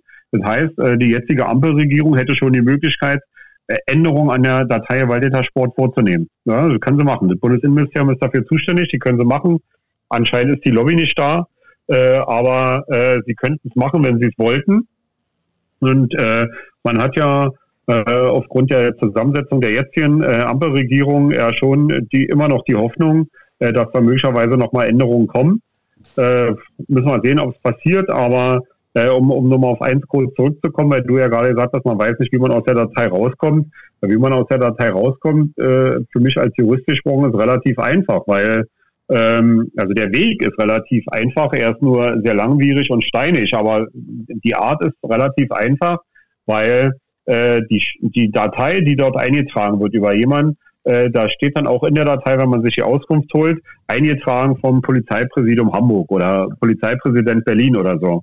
So, und dann weiß man also, welche Polizeibehörde diese Eintragung vorgenommen hat. Das steht explizit bei den einzelnen Dateien, die da drin stehen, äh, mit drin. Und wenn man jetzt der Meinung ist, dass diese eine Eintragung gelöscht werden muss, äh, dann muss man eben zum Verwaltungsgericht äh, äh gehen welches die Zuständigkeit für diese Polizeibehörde hat. Also wenn der Polizeipräsident von Berlin äh, in, in, so eine Datei über meine Person eben reinschreibt, weiß nicht, äh, Identitätskontrolle am so und so viel im Zusammenhang mit dem und dem Spiel, dann müsste ich also hier beim Verwaltungsgericht Berlin, müsste ich dann die Berliner Polizei verklagen auf Löschung äh, dieser, dieser Datei, weil diese Datei, Waldtäter Sport ist zwar eine sogenannte Verbunddatei, weil ich sagte, die Polizeibehörden können dort Eintragungen vornehmen und durchlesen, aber es gibt jetzt keine zentrale Stelle, an die man sich wenden kann und sagen kann, hier äh, die Datei 3, 5 und 7 müssen gelöscht werden, sondern man muss sich immer äh, an die jeweilige Behörde wenden, die die Eintragung vorgenommen hat. Und das heißt dann im Umkehrschluss, um mal bei dem Beispiel zu bleiben, man will drei Eintragungen aus der Datei löschen lassen und diese und alle drei Polizeibehörden, die sie eingetragen haben, die schreibt man an und sagt, löscht es mal aus den und den Gründen, die sagen nein. Dann müsste man im Zweifel bei drei verschiedenen Verwaltungsgerichten diese einzelne Polizeibehörde, die ihren Sitz dort hat, äh, verklagen auf Löschung. Und das macht es natürlich schwierig, teilweise dann auch ein bisschen teuer, ist zwar steinig, aber um eben auf deine Frage zurückzukommen, der Weg ist schon ganz einfach, wie man da wieder rauskommt. Nur die Frage ist, ob man den Weg dann gehen will und auch finanziell gehen kann. Ja, das ist klar. Aber wie gesagt, wenn wenn Löschungsfristen um sind und nicht gelöscht wird oder so. Oder ich habe auch schon Mandanten gehabt, die dann äh, da drin stand mit einer Identitätsfeststellung äh, von, von einem Kessel, in dem sie ja nicht enthalten waren. Keiner weiß, wie, wie, die, wie der Name da reingekommen ist. Wenn solche Dinge da drin stehen in so einer Datei, äh, wenn man die Abfrage gemacht hat, da rate ich immer dazu, zumindest erstmal so einen Löschungsantrag zu stellen. Und wenn der nicht gelöscht wird, gut, dann muss man überlegen, ob man die Klage beim Verwaltungsgericht einreicht. Das ist der Weg, wie man da rauskommt. Ja, okay. Ähm, es gibt ja, ähm, oder so sehe ich es mal zumindest, noch so einen weiteren Spieler ähm, auf dem Feld, ähm, der immer dazu führt, dass, kurz aufgestoßen, dass der, ähm, dass der Ruf der äh, Fans äh, in der öffentlichen Wahrnehmung, gerade auch bei Nicht-Fußballfans oder normalen Fans, nicht allzu äh, gut ist, das ist die Presse. Ne? Also, ich, also, oder meine These ist, äh, die tut auch ihren Teil dazu bei, ob das jetzt aus Clickbait-Gründen ist oder was auch immer, aber wird dann auch lieber mal der Fußballfan als Gewalttäter dargestellt, um noch ein paar Klicks mehr zu bekommen? Ähm, oder äh, nimmt die Presse da ihre Aufgabe richtig wahr in Bezug gerade auf dieses gesamte Themenfeld, das wir heute Abend besprochen haben? Ähm, also ich sag mal so, wenn du, mir, wenn du mir diese Frage vor 15 Jahren gestellt hättest, dann würde ich mit dir zusammen jetzt auf die Presse einprügeln. Äh, da hat sich aber, muss man den, den Journalisten auch wirklich zugute halten, äh, vielleicht nicht allen, aber es gibt schon einige, da muss man ihnen zugute halten, dass sich da auch in der Denkweise einiges geändert hat. Also das jetzt ähm, ist zwar leider immer noch die Mehrheit, dass nach so einem Fußballwochenende eventuell die Polizeimeldung einfach nur abgeschrieben wird und da ein, daraus ein journalistischer Beitrag gemacht wird, vom Beitrag dann mal Anführungszeichen gesetzt, anstelle mal in den Zehn nachzufragen und dann eben den Beitrag einen Tag später zu veröffentlichen, um einfach mal ein bisschen zu recherchieren. Äh, klar, da schreibt man dann lieber die Pressemitteilung der Polizei ab, aber es gibt da schon Umdenken, das muss man klar sagen. Es gibt doch teilweise jetzt insbesondere auch mit dem Podcast, aber auch mit, mit Fernsehen und Rundfunk schon sehr vernünftige Formate, journalistische Formate, wo ich der Meinung bin, dass da ein Umdenken stattfindet, wo dann auch mal äh, bei Polizei und Staat entsprechend nachgefragt wird und wo also nicht nur einfach die, die Meldung des, sag mal, von Otto Normalverbraucher äh, dann einfach nur so äh, rübergeposaunt wird, sondern wo man sich damit auseinandersetzt. Also wenn man beispielsweise sieht, kann man auch bei, bei YouTube abrufen. Es gab vor einiger Zeit einen sehr guten Beitrag über Polizeigewalt äh, bei Sport Insight, ist ja auch bekannt, ist ein Format vom, vom WDR. Und äh, meiner Meinung nach ist dieses Sport Insight ist für mich wirklich äh, journalistisch äh, bei bestimmten Themen sehr, sehr gut gemacht. Und der Beitrag, der dort beispielsweise, wir haben ja heute über Polizeigewalt gesprochen, äh, der dort über Polizeigewalt gemacht worden ist, der war schon sehr ordentlich. Und da gibt es schon Umdenken und ich merke das auch in meinem eigenen Umgang mit Journalisten, ähm, dass man, dass man dort den Fußballfan nicht einfach nur als Cavallo sieht und äh, so wie es eben vor ein paar Jahren war, sondern dass man auch mal nachfragt oder dass man mit so einem Beitrag vielleicht mal äh, drei Tage zurückhält, weil man erstmal nochmal andere Gespräche führen muss. Und insofern äh, wünsche ich mir natürlich als Fan äh, sicherlich noch mehr, klar, mehr äh, kann man da immer haben als Fan, äh, also objektivere Berichterstattung, aber äh, da hat sich schon einiges geändert, das muss man auch ehrlicherweise zugestehen. War soweit sind wir in Saarbrücken noch nicht, ne? Aber vielleicht auch ja, nochmal. Das kann ich jetzt nicht so einschätzen. Also in Berlin würde ich, würde ich mir auch manchmal wünschen, dass es ein bisschen besser ist. Aber äh, ich habe schon so ein paar Journalisten, mit denen ich öfter zu tun hatte, wo ich schon merke, dass sie sich wirklich ernsthaft Gedanken machen und versuchen dort saubere journalistische Beiträge zu machen äh, und, und äh, sich da wirklich Mühe geben, muss man sagen. Ich will ja auch nicht sagen, dass es jetzt schon die, die, die große Masse ist, aber da hat sich zumindest etwas im Positiven geändert. Mehr können wir immer gebrauchen, klar, aber es ist sicherlich, das muss man wirklich so sagen, nicht mehr so wie vor 15 Jahren. Äh, und da will ich jetzt aber vielleicht auch mal die Boulevardpresse ausnehmen, da wird sich vielleicht nicht so viel geändert haben, aber wir reden jetzt mal über die Journalisten, die normalen Lokalzeitungen oder eben so eine Formate im Fernsehen, irgendwie beispielsweise Sport Insight oder so. Da, da hat sich schon einiges verändert, würde ich schon sagen.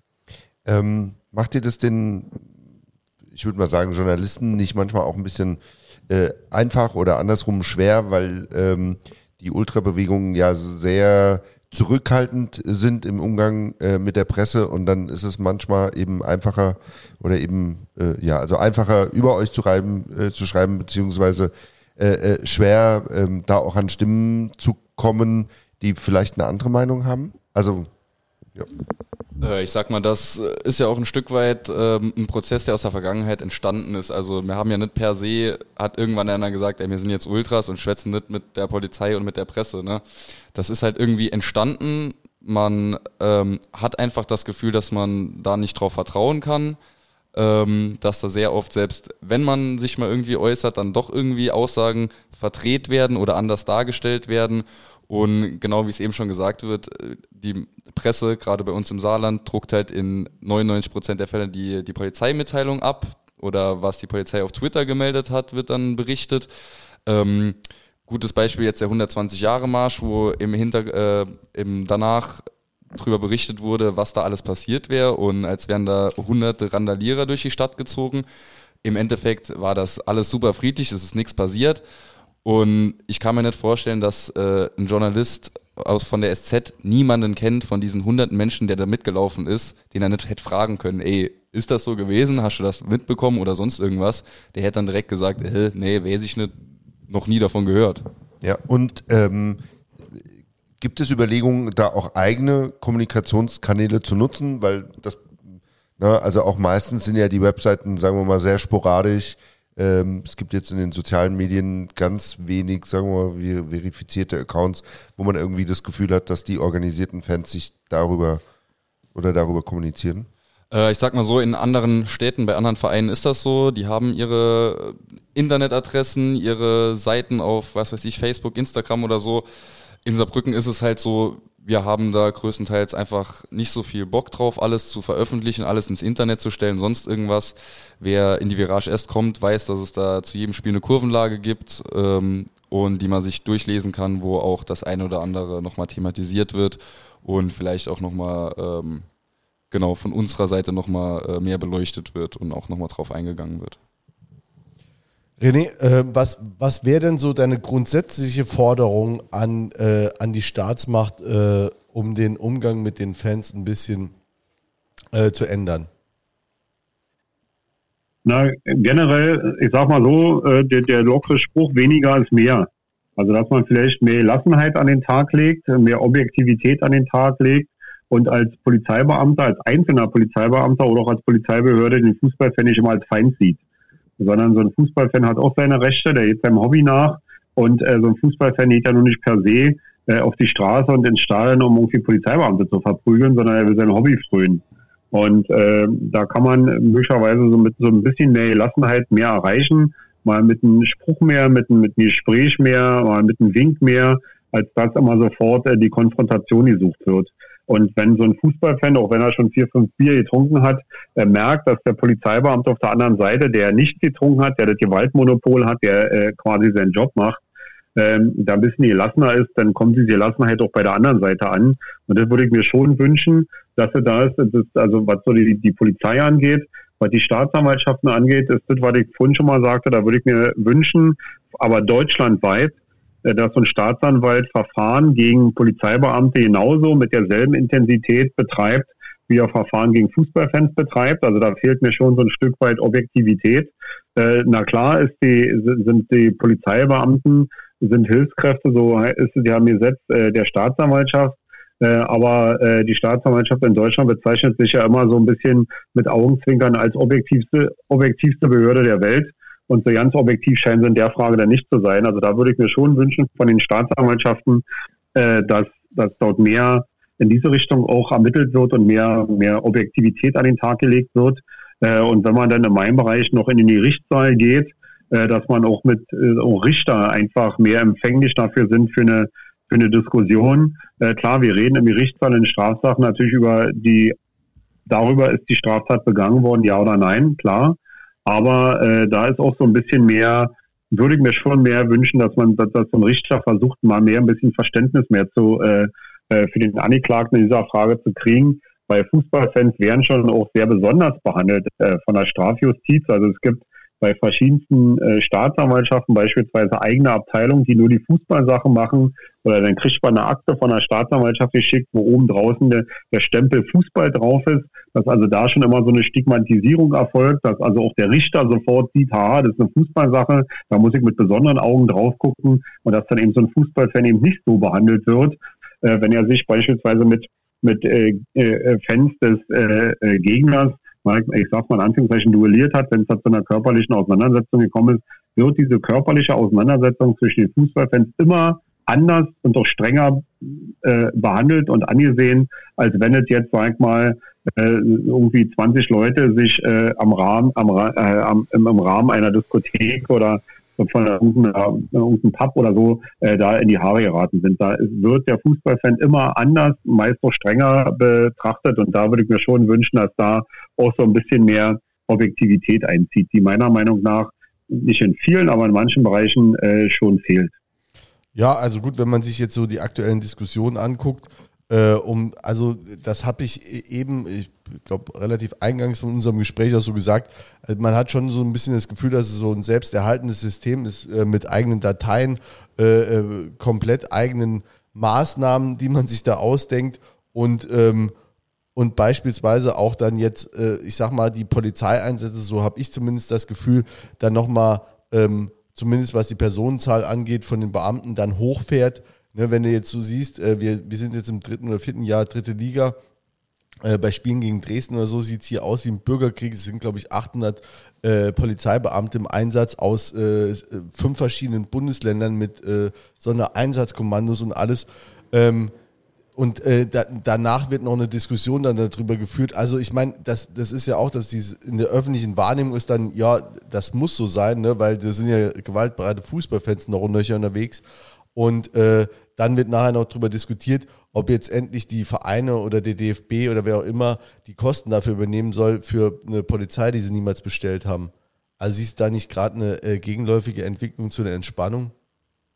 Ja, na klar. Also ich äh, äh bin auch so in den letzten Monaten öfter gefragt worden, äh, was sich äh, so im Verhältnis zu vor Corona geändert hat. Und äh, ich habe schon den Eindruck, ähm, sowohl als Fußballfan, aber auch als Anwalt in den Akten, ähm, dass die, die Repressalien auch nach Corona zugenommen haben, dass sie teilweise ein Level erreicht haben, äh, wo man vor Corona gedacht hatte, wir sind jetzt so langsam auf dem absteigenden Ast, das entspannt sich vielleicht alles so ein kleines bisschen, aber ist nicht der Fall. Also das wird äh, eher schlimmer, als dass es entspannter wird. Also das ist leider so, woran es liegt, weiß ich nicht.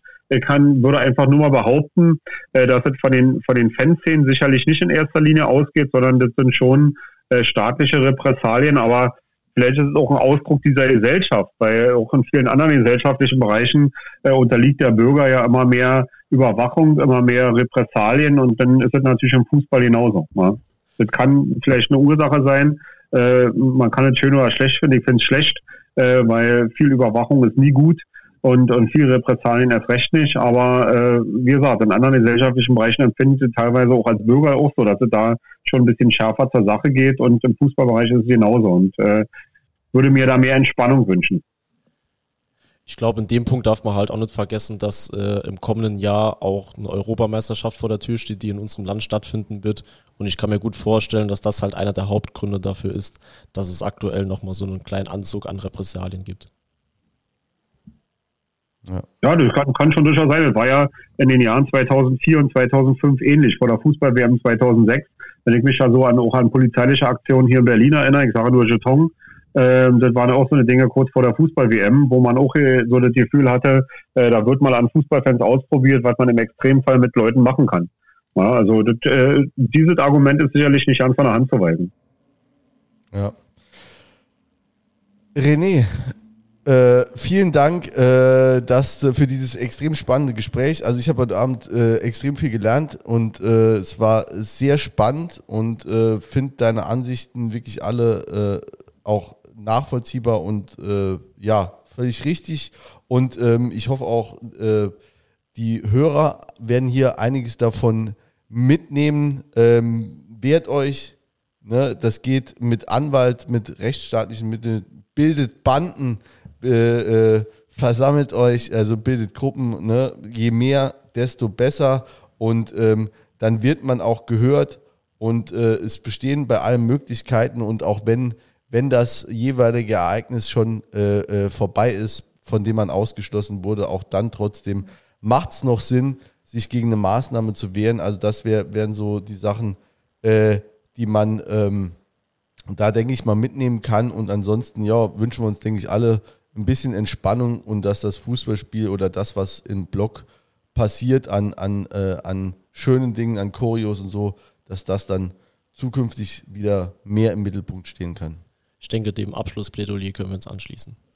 Ja, ja das sehe ich, sehe ich genauso. Und, und jeder, der vielleicht zu dieser oder jeden Thematik noch eine Frage hat, kann sich ja an mich wenden. Also ich bin ja in den sozialen Medien unterwegs, da findet man mich ja irgendwo nicht, äh, schwöre da auch nicht unter irgendeinem äh, äh, anonymen Account rum, sondern unter meinem Klarnamen. Man findet mich da schon, da kann man sich auch gerne äh, mich anschreiben, kann mich anrufen im Büro, wenn jemand Fragen hat. Dann habe die, die Homepage vom Büro und meine andere Homepage beim Fananwalt.de ist auch noch da. Da kann man mich auch kontaktieren, also ist kein Problem. Also ich stehe da auch gerne noch für weitere Fragen, wenn sich irgendwas ergeben sollte.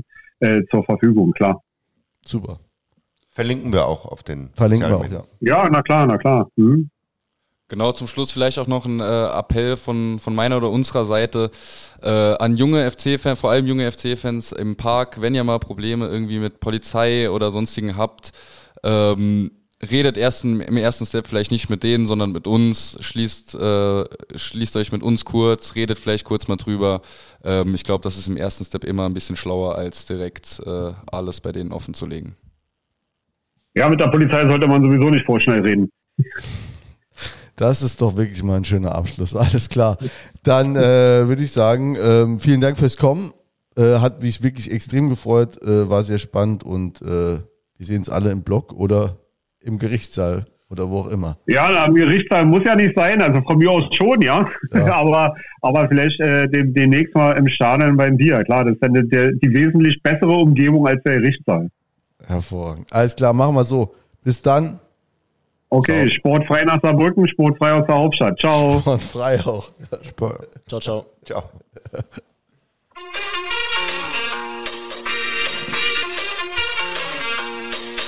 So, mein Bier ist alle.